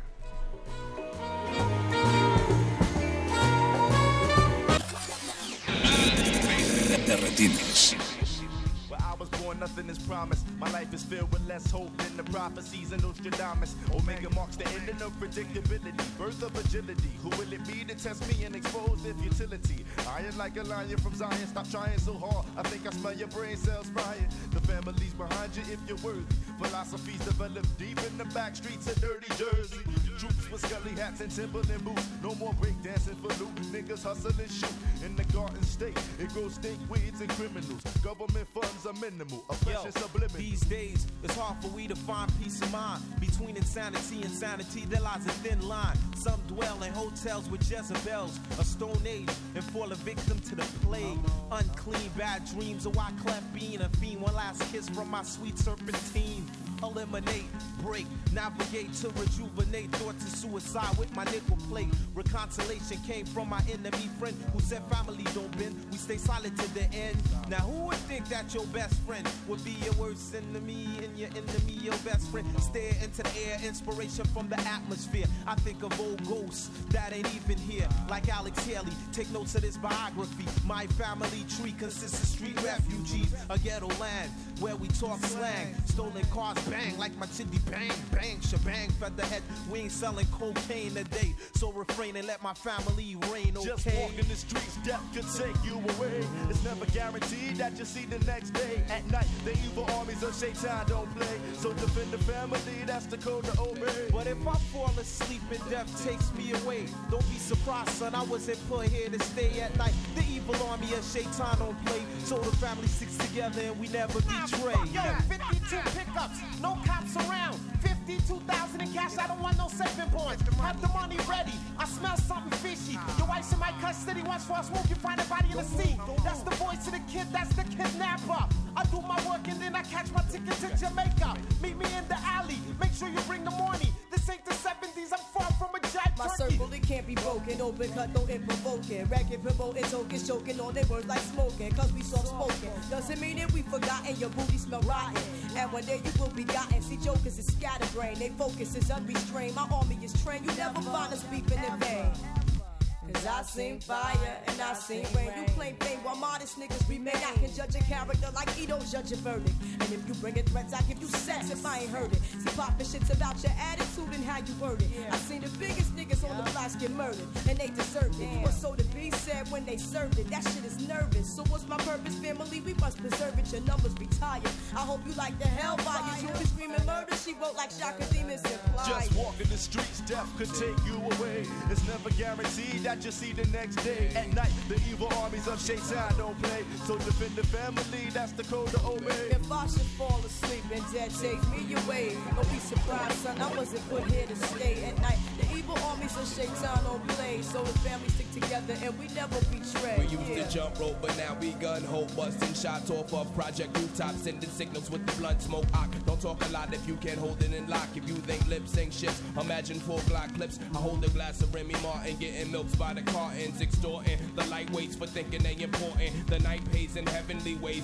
ain't nothing free, guys. Acknowledging your family and step into your B-I-U-C-I. Stay on top of shit like a fly. My niggas reach when we got beef then jet down the South Beach. Your mouthpiece is yapping. I hear it in your rapping. My family is sick, so that bullshit can never Yo, happen. Just walking the streets, death could take you away. It's never guaranteed that you see the next day. At night, the evil army of Shaitan don't play. So defend the family, that's the code to obey. I should fall asleep and death take me away, don't be surprised, son. I wasn't put here to stay at night. The evil armies of Shaitan don't play, so the family stick together and we never betray.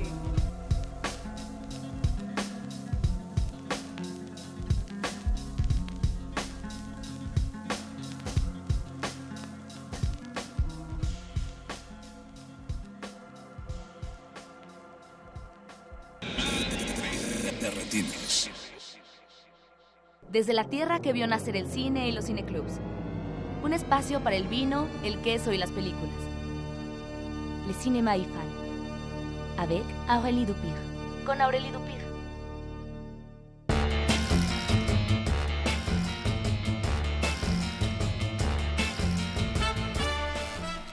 Y estamos otra vez en su cabina cinematográfica. Recuerden que esto es Resistencia Modulada y estamos transmitiendo por el 96.1 FM de Radio UNAM.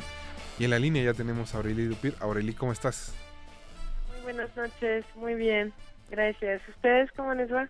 Bien, bien. ¿Cómo, cómo va la horneada. Aureli? ¿Cómo va qué, perdón? La horneada. La horneada. Nos dijiste que no podías venir a cabina porque estabas horneando. Estoy horneando muchas cosas. Estoy horneando la comida de mi propia boda, imagínate. Y estoy Muy francés. Sí, sí, muy francés. Sí, bastante muy francés. Hola, muy- la. soy, soy una mujer francesa en ya, hecha y derecha. Casi una señora. Mañana, No, no, no. mañana en la tarde. Es una cuestión de ópticas. Exacto. Espero que vayas a regalar cortesías para la boda, como para el IFAL. Sí, ¿verdad? Tenemos cinco, por- cinco pases dobles para la boda de Aurelín. Para perfectos No incluyen palomitas. No incluyen palomitas. para, que, para que le caigan a la casa mañana. No, no, pero bueno, no, eso, Aureli. eso- eso sí es un evento más privado. Yo sé, yo sé. Por eso la pregunta de la trivia va a ser más difícil, no se Va a estar complicada. Va a ¿Cuántas estar- veces participó Aureli en este programa? No, no es cierto. Eh, Aureli, pues cuéntanos qué nos tiene Le Cinema IFAL para esta semana y las que vienen antes de cerrar Estamos el año. nosotros, eh, como yo creo, muchas salas o muchos espacios independientes eh, cerrando el año. Eh, entonces, estamos más bien ya pensando para el mes de enero, donde van a entrar eh, nuevas películas. En enero regresará una, una cita que de hecho en Resistencia Modulada creo disfrutan también mucho, que es el Festival en línea de cine francés, que se llama My French Film Festival. Eh, por segundo año nosotros em, decidimos como inaugurar esta plataforma de streaming con una función pública gratuita eh, que será alrededor del 10 de enero. La película es sorpresa porque no podemos todavía revelar eh, o, eh, la, la selección, pero pues como cada año será cine francés contemporáneo de jóvenes directores que no se conocen casi acá y será un festival accesible para todo México en línea, gratuito y pues nosotros como sala de cine lo queremos festejar también como en su eh, hábitat natural, ¿no? Eso es para eso es para el mes de, de enero que digo ya se sabe porque ya no es ningún secreto, yo ya no estaré al mando del Cinema IPAR, pero seguramente la persona que me reemplazará lo hará muy bien también. La verdad es que te vamos a extrañar, Abreli. Y yo a ustedes, y tan bonita cortinilla, ya es momento de arrepentirnos de por qué, hoy justo de por como qué es- no estaba antes. Hoy justo como es el último programa en vivo y tu última participación, Mauricio sí la puso. Ay, muchísimas gracias, Mauricio. No, la verdad que muchísimas gracias por el espacio que siempre le dieron a la a la sala. La idea es que el proyecto eh, esté yo o no esté yo, digo, que eh, nos costó a todos sangre, sudor y lágrimas, pues perdure y el espacio se disfrute y las nuevas generaciones de cinéfilos vayan y se atrevan. Digo, Jorge vino eh, hace poco al, al ciclo de, de Jean Rouge, ¿no? Hay muchos cineastas todavía que hay eh, por conocer, por descubrir, ¿no? Y estos y estos espacios se prestan se prestan muy bien a eso, entonces eh, ojalá la gente que nos escucha en en Derretinas y en Resistencia Modulada pues sigan como asistiendo a las funciones y consultando nuestra programación. Yo, yo imagino que así será, Aurel. Al menos de nuestra parte así será. Siempre el Si no me pueden hablar. Pues ¿Me creo que, creo que las ladas a, a París están prohibidas en Radio UNAM, pero lo vamos a intentar. Hay operadores ahora de, de- de telefonía local que te cobran llamadas a París como si fuera a cualquier punto de la ciudad. Encontraremos algún arreglo seguramente. Bonitos pues paquetes. es que mira, si ya se la sabe. Sí, no, bueno. yo, yo quiero mi cortinilla. La verdad es que aunque cambiemos eh, a la colaboradora, vamos a seguir poniendo eh, tu nombre. Por favor. Sí, es que Con- ya con todo lo que le, se le produjo la cortina para que nada más lo usemos dos bueno. veces, oye. Todos los recursos públicos que tiene ese pedacito de audio. pues, oye. Pero miren, Todo el dinero de los usando. contribuyentes que se usó. Síganla usando y con un fe de ratas en cada programa, no importa, está bonita. No, pues Aureli, de todo corazón, mucha suerte en tu aventura europea. Tu Y nueva aventura gracias. europea. Mm, Sí. Mi nueva aventura Bien. europea. Ajá. Y pues esperamos vernos pronto. Por supuesto, nos vemos, nos vemos, la sala está abierta todavía, cerramos el viernes 22 de diciembre en la noche y nos tomamos un descansito de Navidad para regresar el viernes 5 de enero y, y ahora sí, de todas maneras, yo estaré a cargo de la programación todavía del mes de enero, eh, mitad a la distancia, mitad presencial y pues no dudo que no dudo que el espacio seguirá siendo un gran espacio para descubrir. Así será. Pues Aureli, muchas gracias y Muchísimas ahora gracias sí, a como ustedes. dice el lugar común no es un adiós, es un hasta luego. Así es, es mi despedida de soltera, además, imagínate. Eso. Pues esa fue Aureli Dupir. Muchas gracias, Aureli, y nos vemos pronto. Nosotros vamos a seguir escuchando un poco de música sobre familias. Y pues qué buena canción elegimos para despedir a Aureli. Creo que no había una canción más adecuada para este momento. Si nos está escuchando, pues le mandamos un gran, gran abrazo. Digo, porque seguro colgó el celular y, y se siguió horneando. Pero si nos sigue escuchando, le mandamos un abrazo fraterno, caluroso y afecto. Nosotros vamos a escuchar Father Figure de George Michael y regresamos a The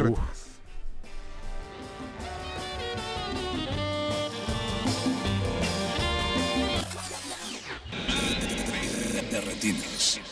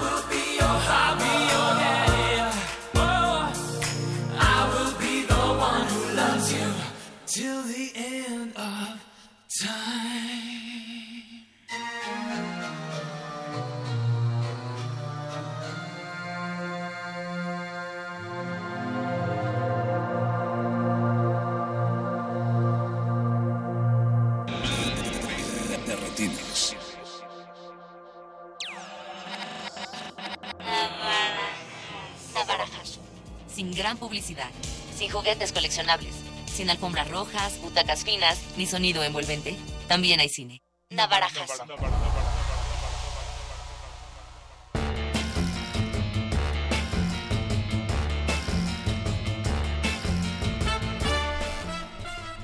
Ya estamos de vuelta en su cabina cinematográfica y este es nuestro último bloque del año.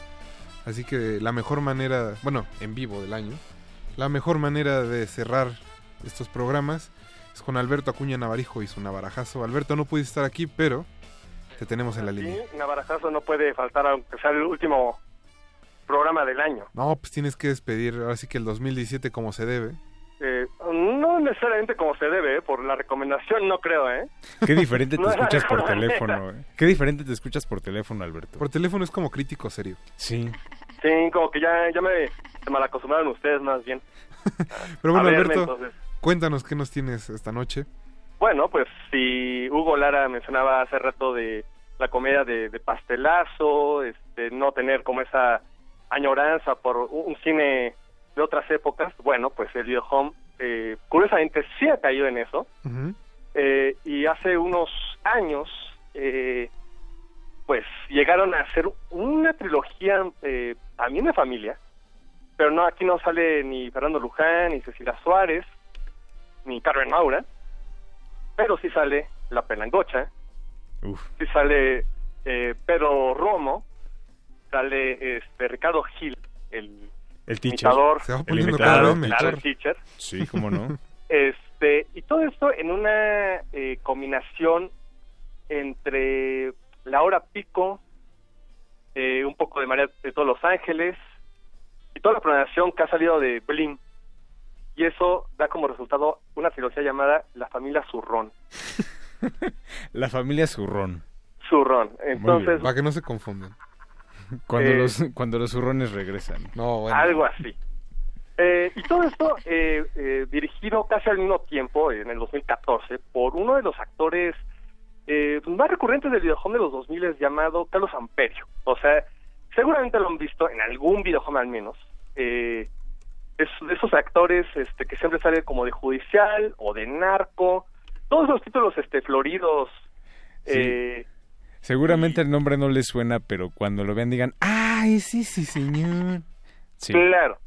Entonces, sí, son de esos muy recurrentes dentro del videohome, este, junto con Fleo Peniche y Gibran González, toda esa camada eh, que salía en, en los años 2000, bueno, pues es el Carlos Las Amperio. estrellas del videohome. Exacto, este, como esa, nuevo, esa nueva generación que tuvo pues, entre, entre 2001 hasta 2010, por ahí, 2011. Y después de que obviamente ya no da para más eh, la actuación, pues dijeron, ¿por qué no pues, dirigir? Y entonces han sacado una serie de pues, comedias, entre sketches, entre frente de cine popular todavía, que quiere rememorar y quiere este, eh, beber todavía de los años 80 y por ahí también existe una película llamada La risa sin calzones, también dirigida por, por Carlos Amperio, por ahí hay otra que se llama Los Talacheros, eh, hay con Pepe Magaña, y, y obviamente ya son como nada más una serie de pues, de refritos a los albures, un poco a las situaciones, ya sabemos, o si no son mecánicos, pues son vendedores de- en el mercado, como en este caso de la familia Zurrón. Eh, por ahí, obviamente, si no es eso, pues van este, de vacaciones a Acapulco, etcétera, etcétera. Son como ya como ciertos tópicos que ya conocemos eh, de sobremanera dentro de dentro de este cine popular. Y entonces, bueno, pues la familia Zurrón no se queda atrás y son pues esta cosa de eh, burlarse y, y reírse un poco pues de los nacos, ¿no?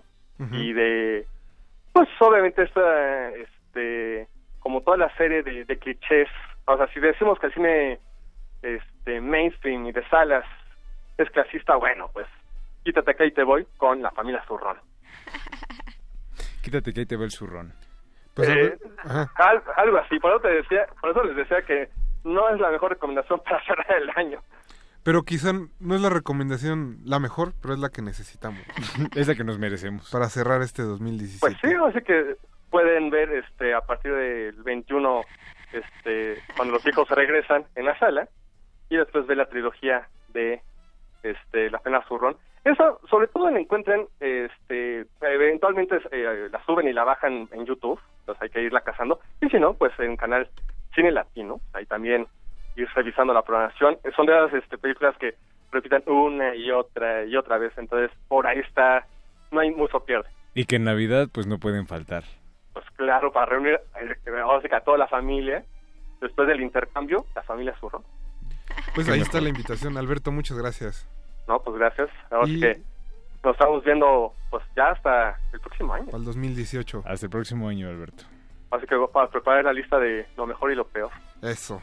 Pues ese fue Alberto Acuña Navarijo con la familia Zorrón. Jorge, antes de despedirnos, pues hay que decir que la próxima semana viene un programa de tu autoría sobre actores que cantan. Así es, en actores que hacen sus pininos en, en el fértil y bello mundo del canto. Literalmente dígalo cantando, luego viene el recalentado al desnudo. Recalentado Es desnudo. toda una sorpresa para ustedes. Y Alberto Acuña Navarijo habla el 2018 con una selección de canciones de cine mexicano. Muy adecuadas para que recapitulen qué pasó justo este año. Le queremos agradecer ahora sí que a todo el equipo de Resistencia Modulada que nos acompañó en el 2007, Mauricio Orduña en la producción, Oscar Betoques y Eduardo Luis también produciendo, Andrés Ramírez y Don Agus en los controles y pues en general a todos Jorge, muchas gracias. Gracias a todos, feliz y nos vemos hasta el siguiente año. Este programa literalmente no podría existir sin ustedes, así que les vamos a dejar un regalito para cerrar el 2017. Este es el reloj cucú de Aarón y su grupo Ilusión. Mi nombre es Rafael Paz y nos escuchamos próximo. Bailen.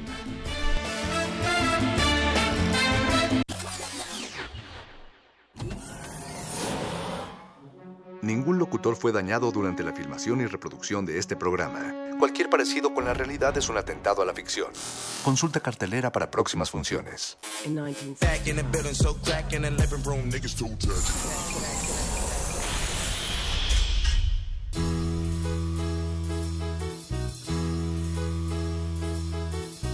El relojito cucu sonaba.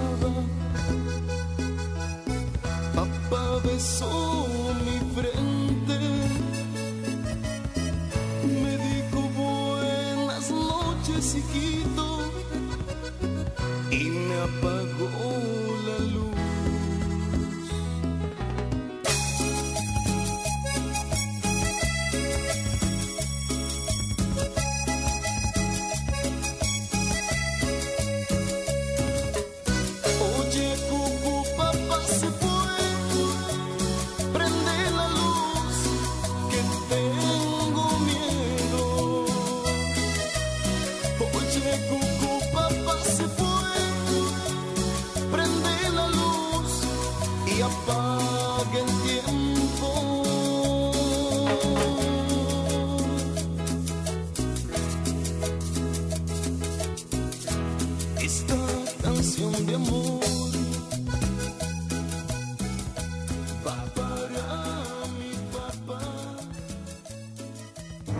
Resistencia modulada. 80, 80.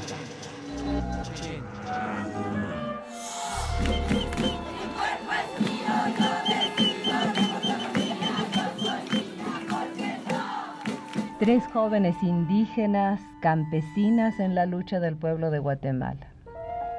Acaban de llegar a México en un breve viaje en busca de solidaridad.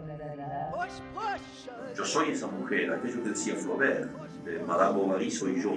Yo soy esa mujer, aquello que decía Flaubert. Radio UNAM, 80 años. Experiencia sonora. Let there be sound. Hearing voices, but in the voice. La voz. Gabinete de Curiosidades. Conoce los descubrimientos sonoros que Luisa Iglesias y Frida Rebontulet atesoran en las frecuencias radiales. Experimentación sonora, música poco convencional, materiales históricos y diversos audios que forman vasos comunicantes. Todos los domingos a las 2.30 de la tarde por el 96.1 de FM Radio UNAM. Experiencia sonora. Museo Tamayo Arte Contemporáneo exhibe la muestra fotográfica Martín Chambi dentro del Festival Internacional Fotoméxico. Las imágenes de Chambi retratan vestigios de la civilización inca, así como la vida de las comunidades andinas a comienzos del siglo XX, que presentan una nueva y unificadora mirada sobre Perú. La exposición reúne también obras de destacados fotógrafos que visitaron y fotografiaron las mismas zonas y comunidades. La exhibición Martín Chambi se puede visitar en el Museo Tamayo Arte Contemporáneo.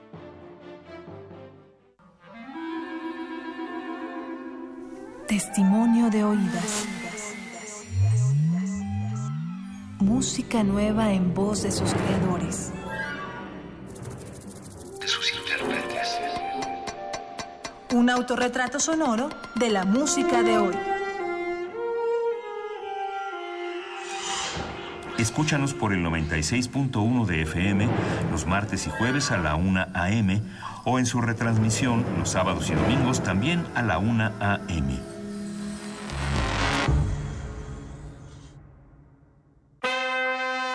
La ciencia que hacemos. La ciencia que necesitas. La ciencia que aporta. La ciencia que somos.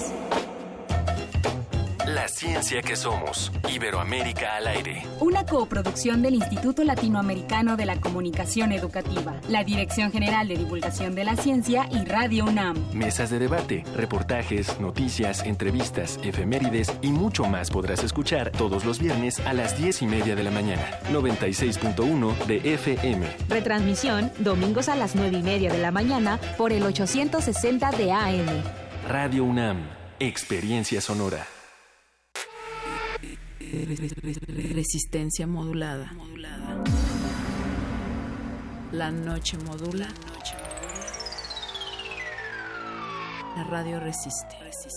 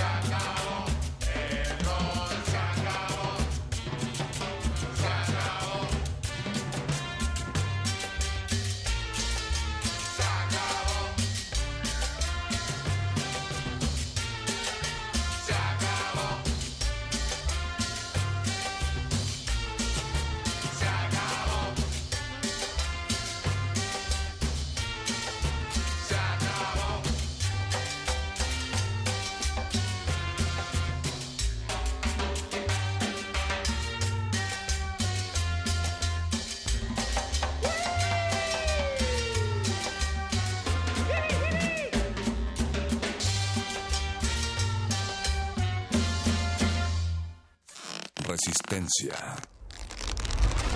modulada.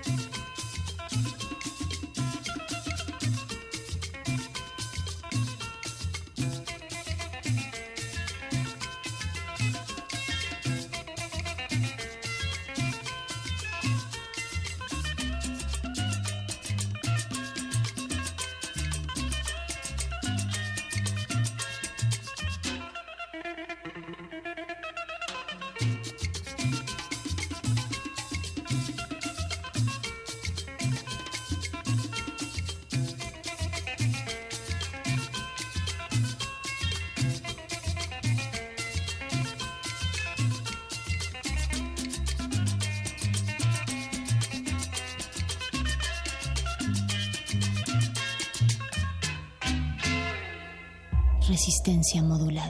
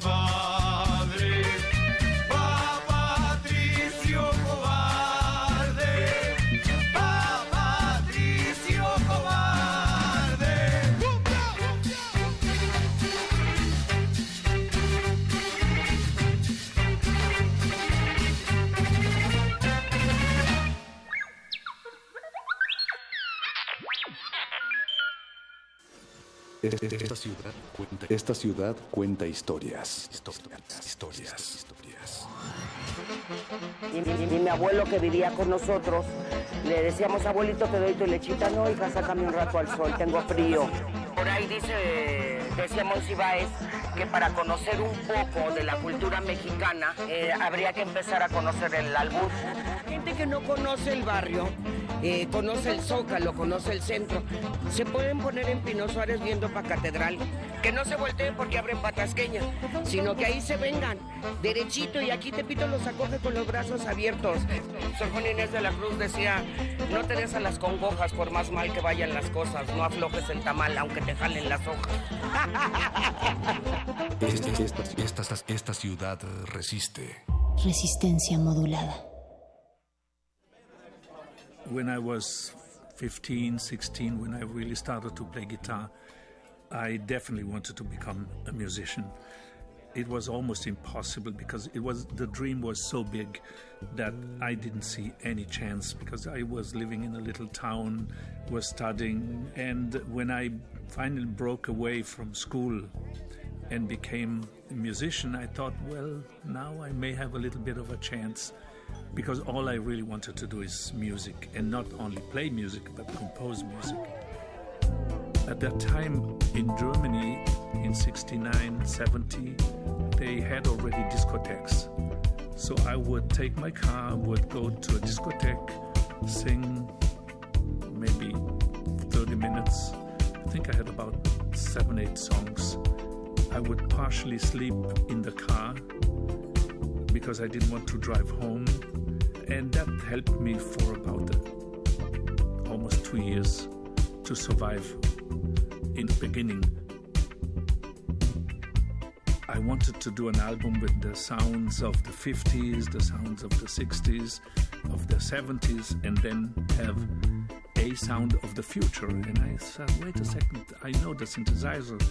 Why don't I use the synthesizer, which is the sound of the future? And I didn't have any idea what to do, but I knew I needed a click. So we put a click on the 24 track, which then was synced to the Moog modular. I knew that could be a sound of the future, but I didn't realize how much the impact would be. My name is Giovanni Giorgio, but everybody calls me Giorgio.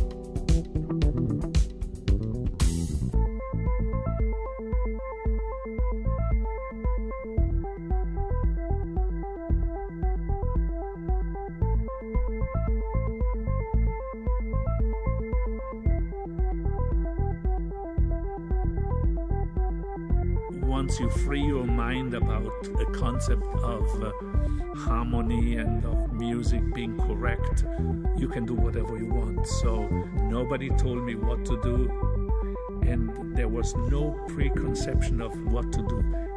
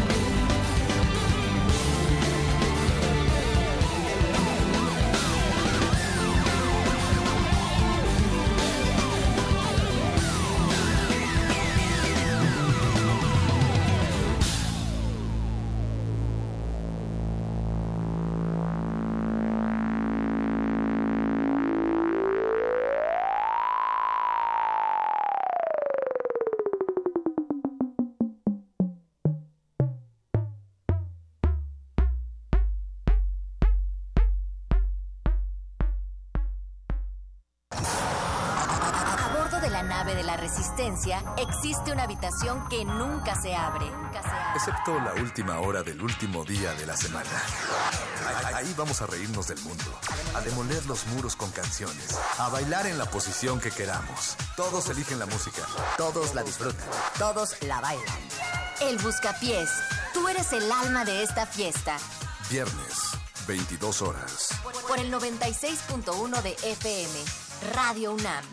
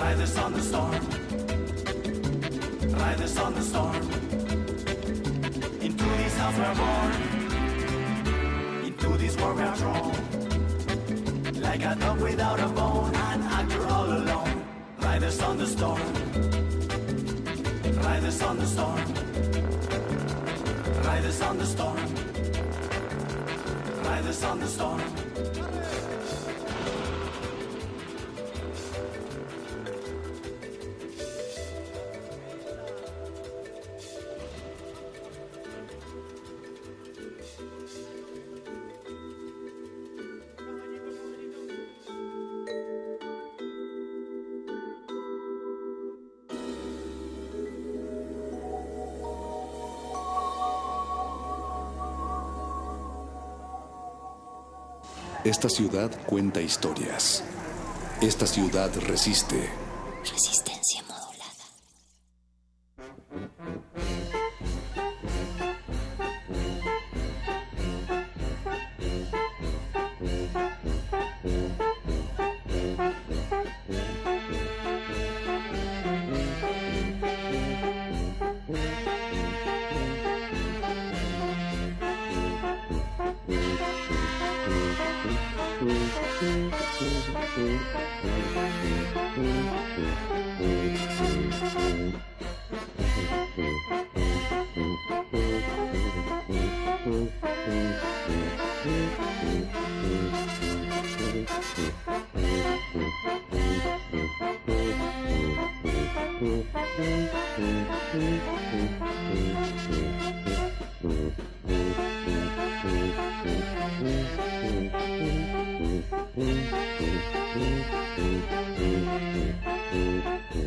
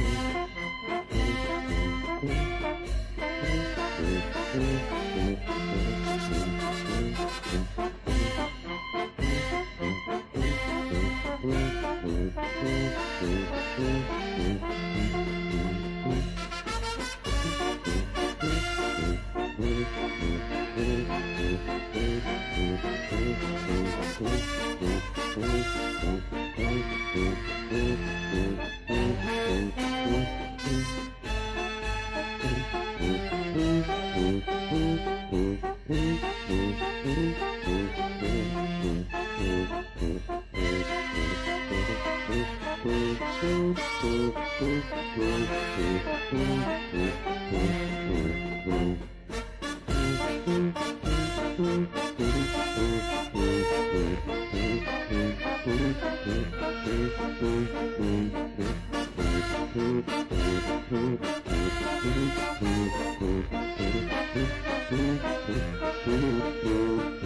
you.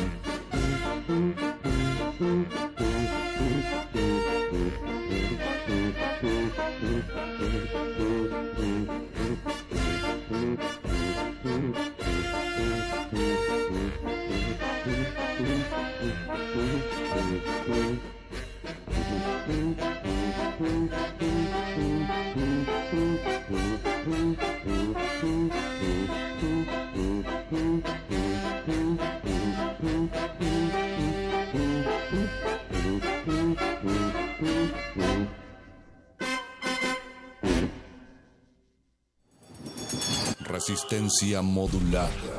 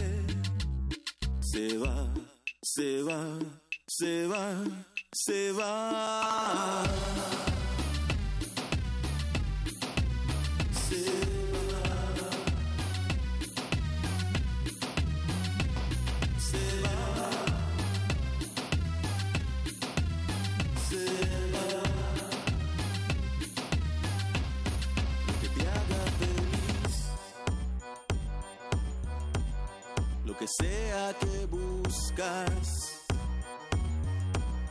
Tú eres maravilla. Yo ojalá lo sería. Pero yo soy asco. Soy ex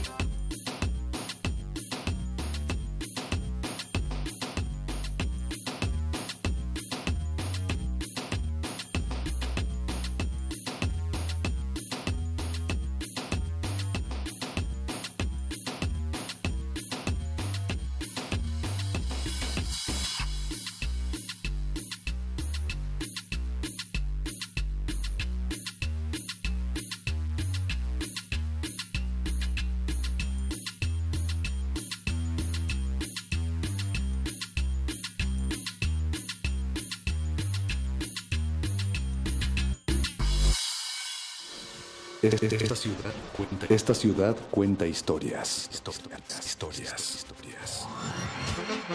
Y, y- y mi abuelo que vivía con nosotros, le decíamos, abuelito, te doy tu lechita. No, hija, sácame un rato al sol, tengo frío.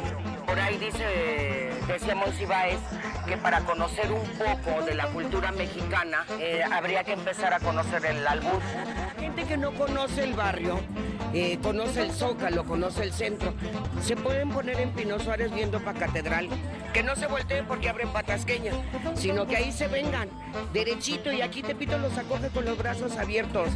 Sor Juana Inés de la Cruz decía, no te des a las congojas por más mal que vayan las cosas, no aflojes el tamal aunque te jalen las hojas.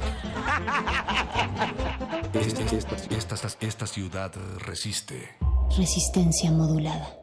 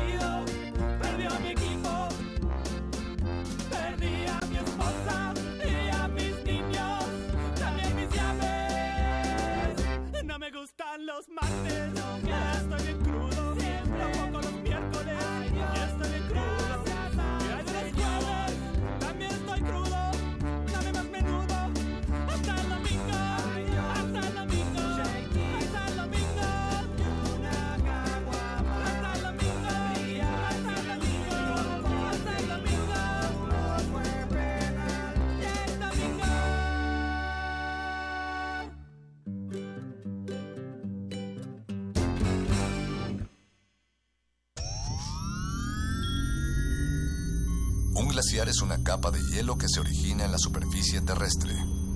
Su existencia es posible por la acumulación, compactación y recristalización de la nieve.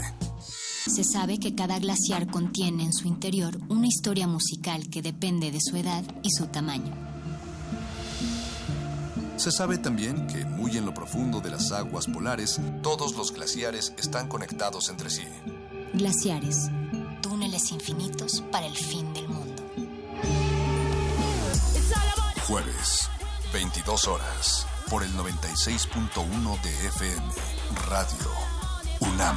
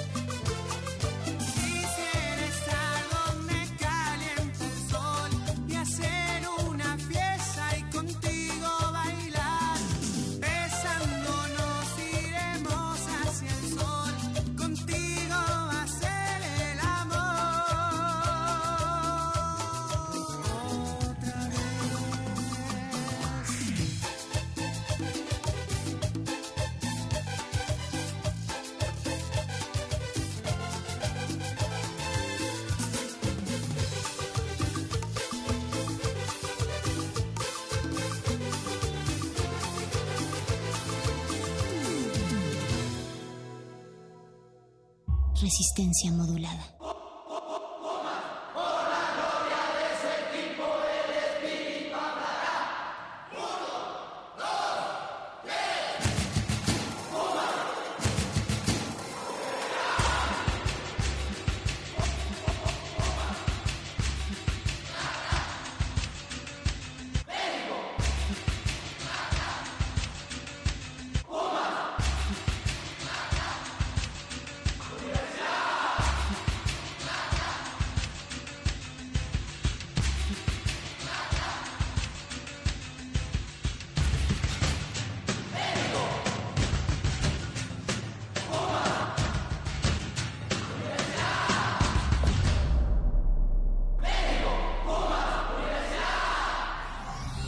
Resistencia modulada.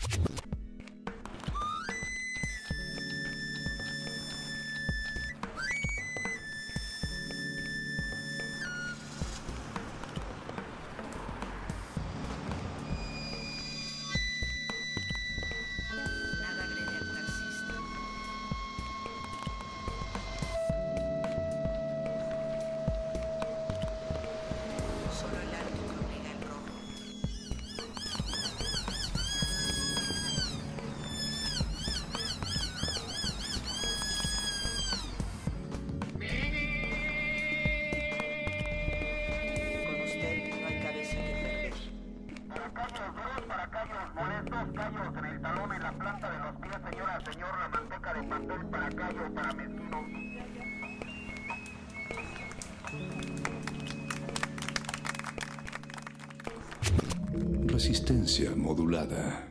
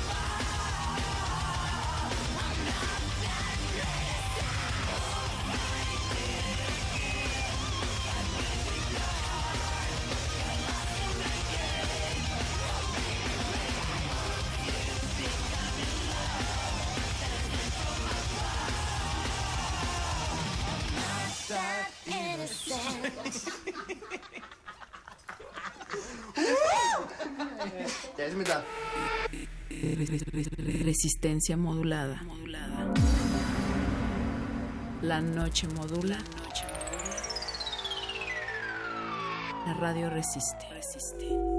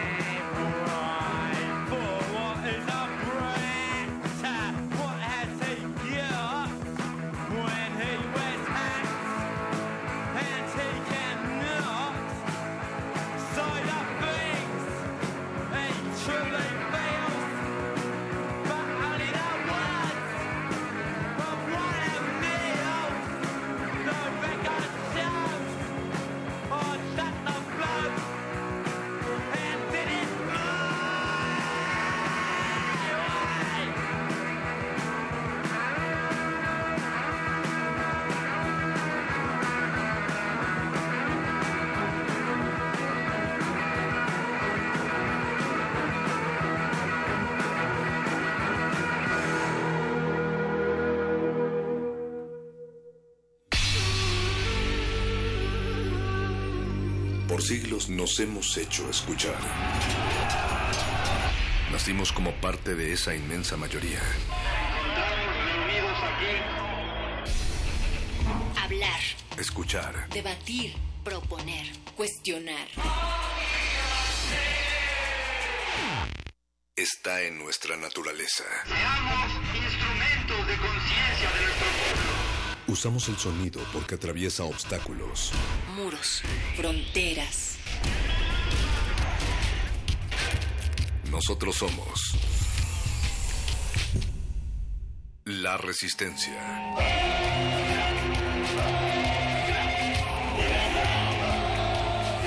Resistencia modulada.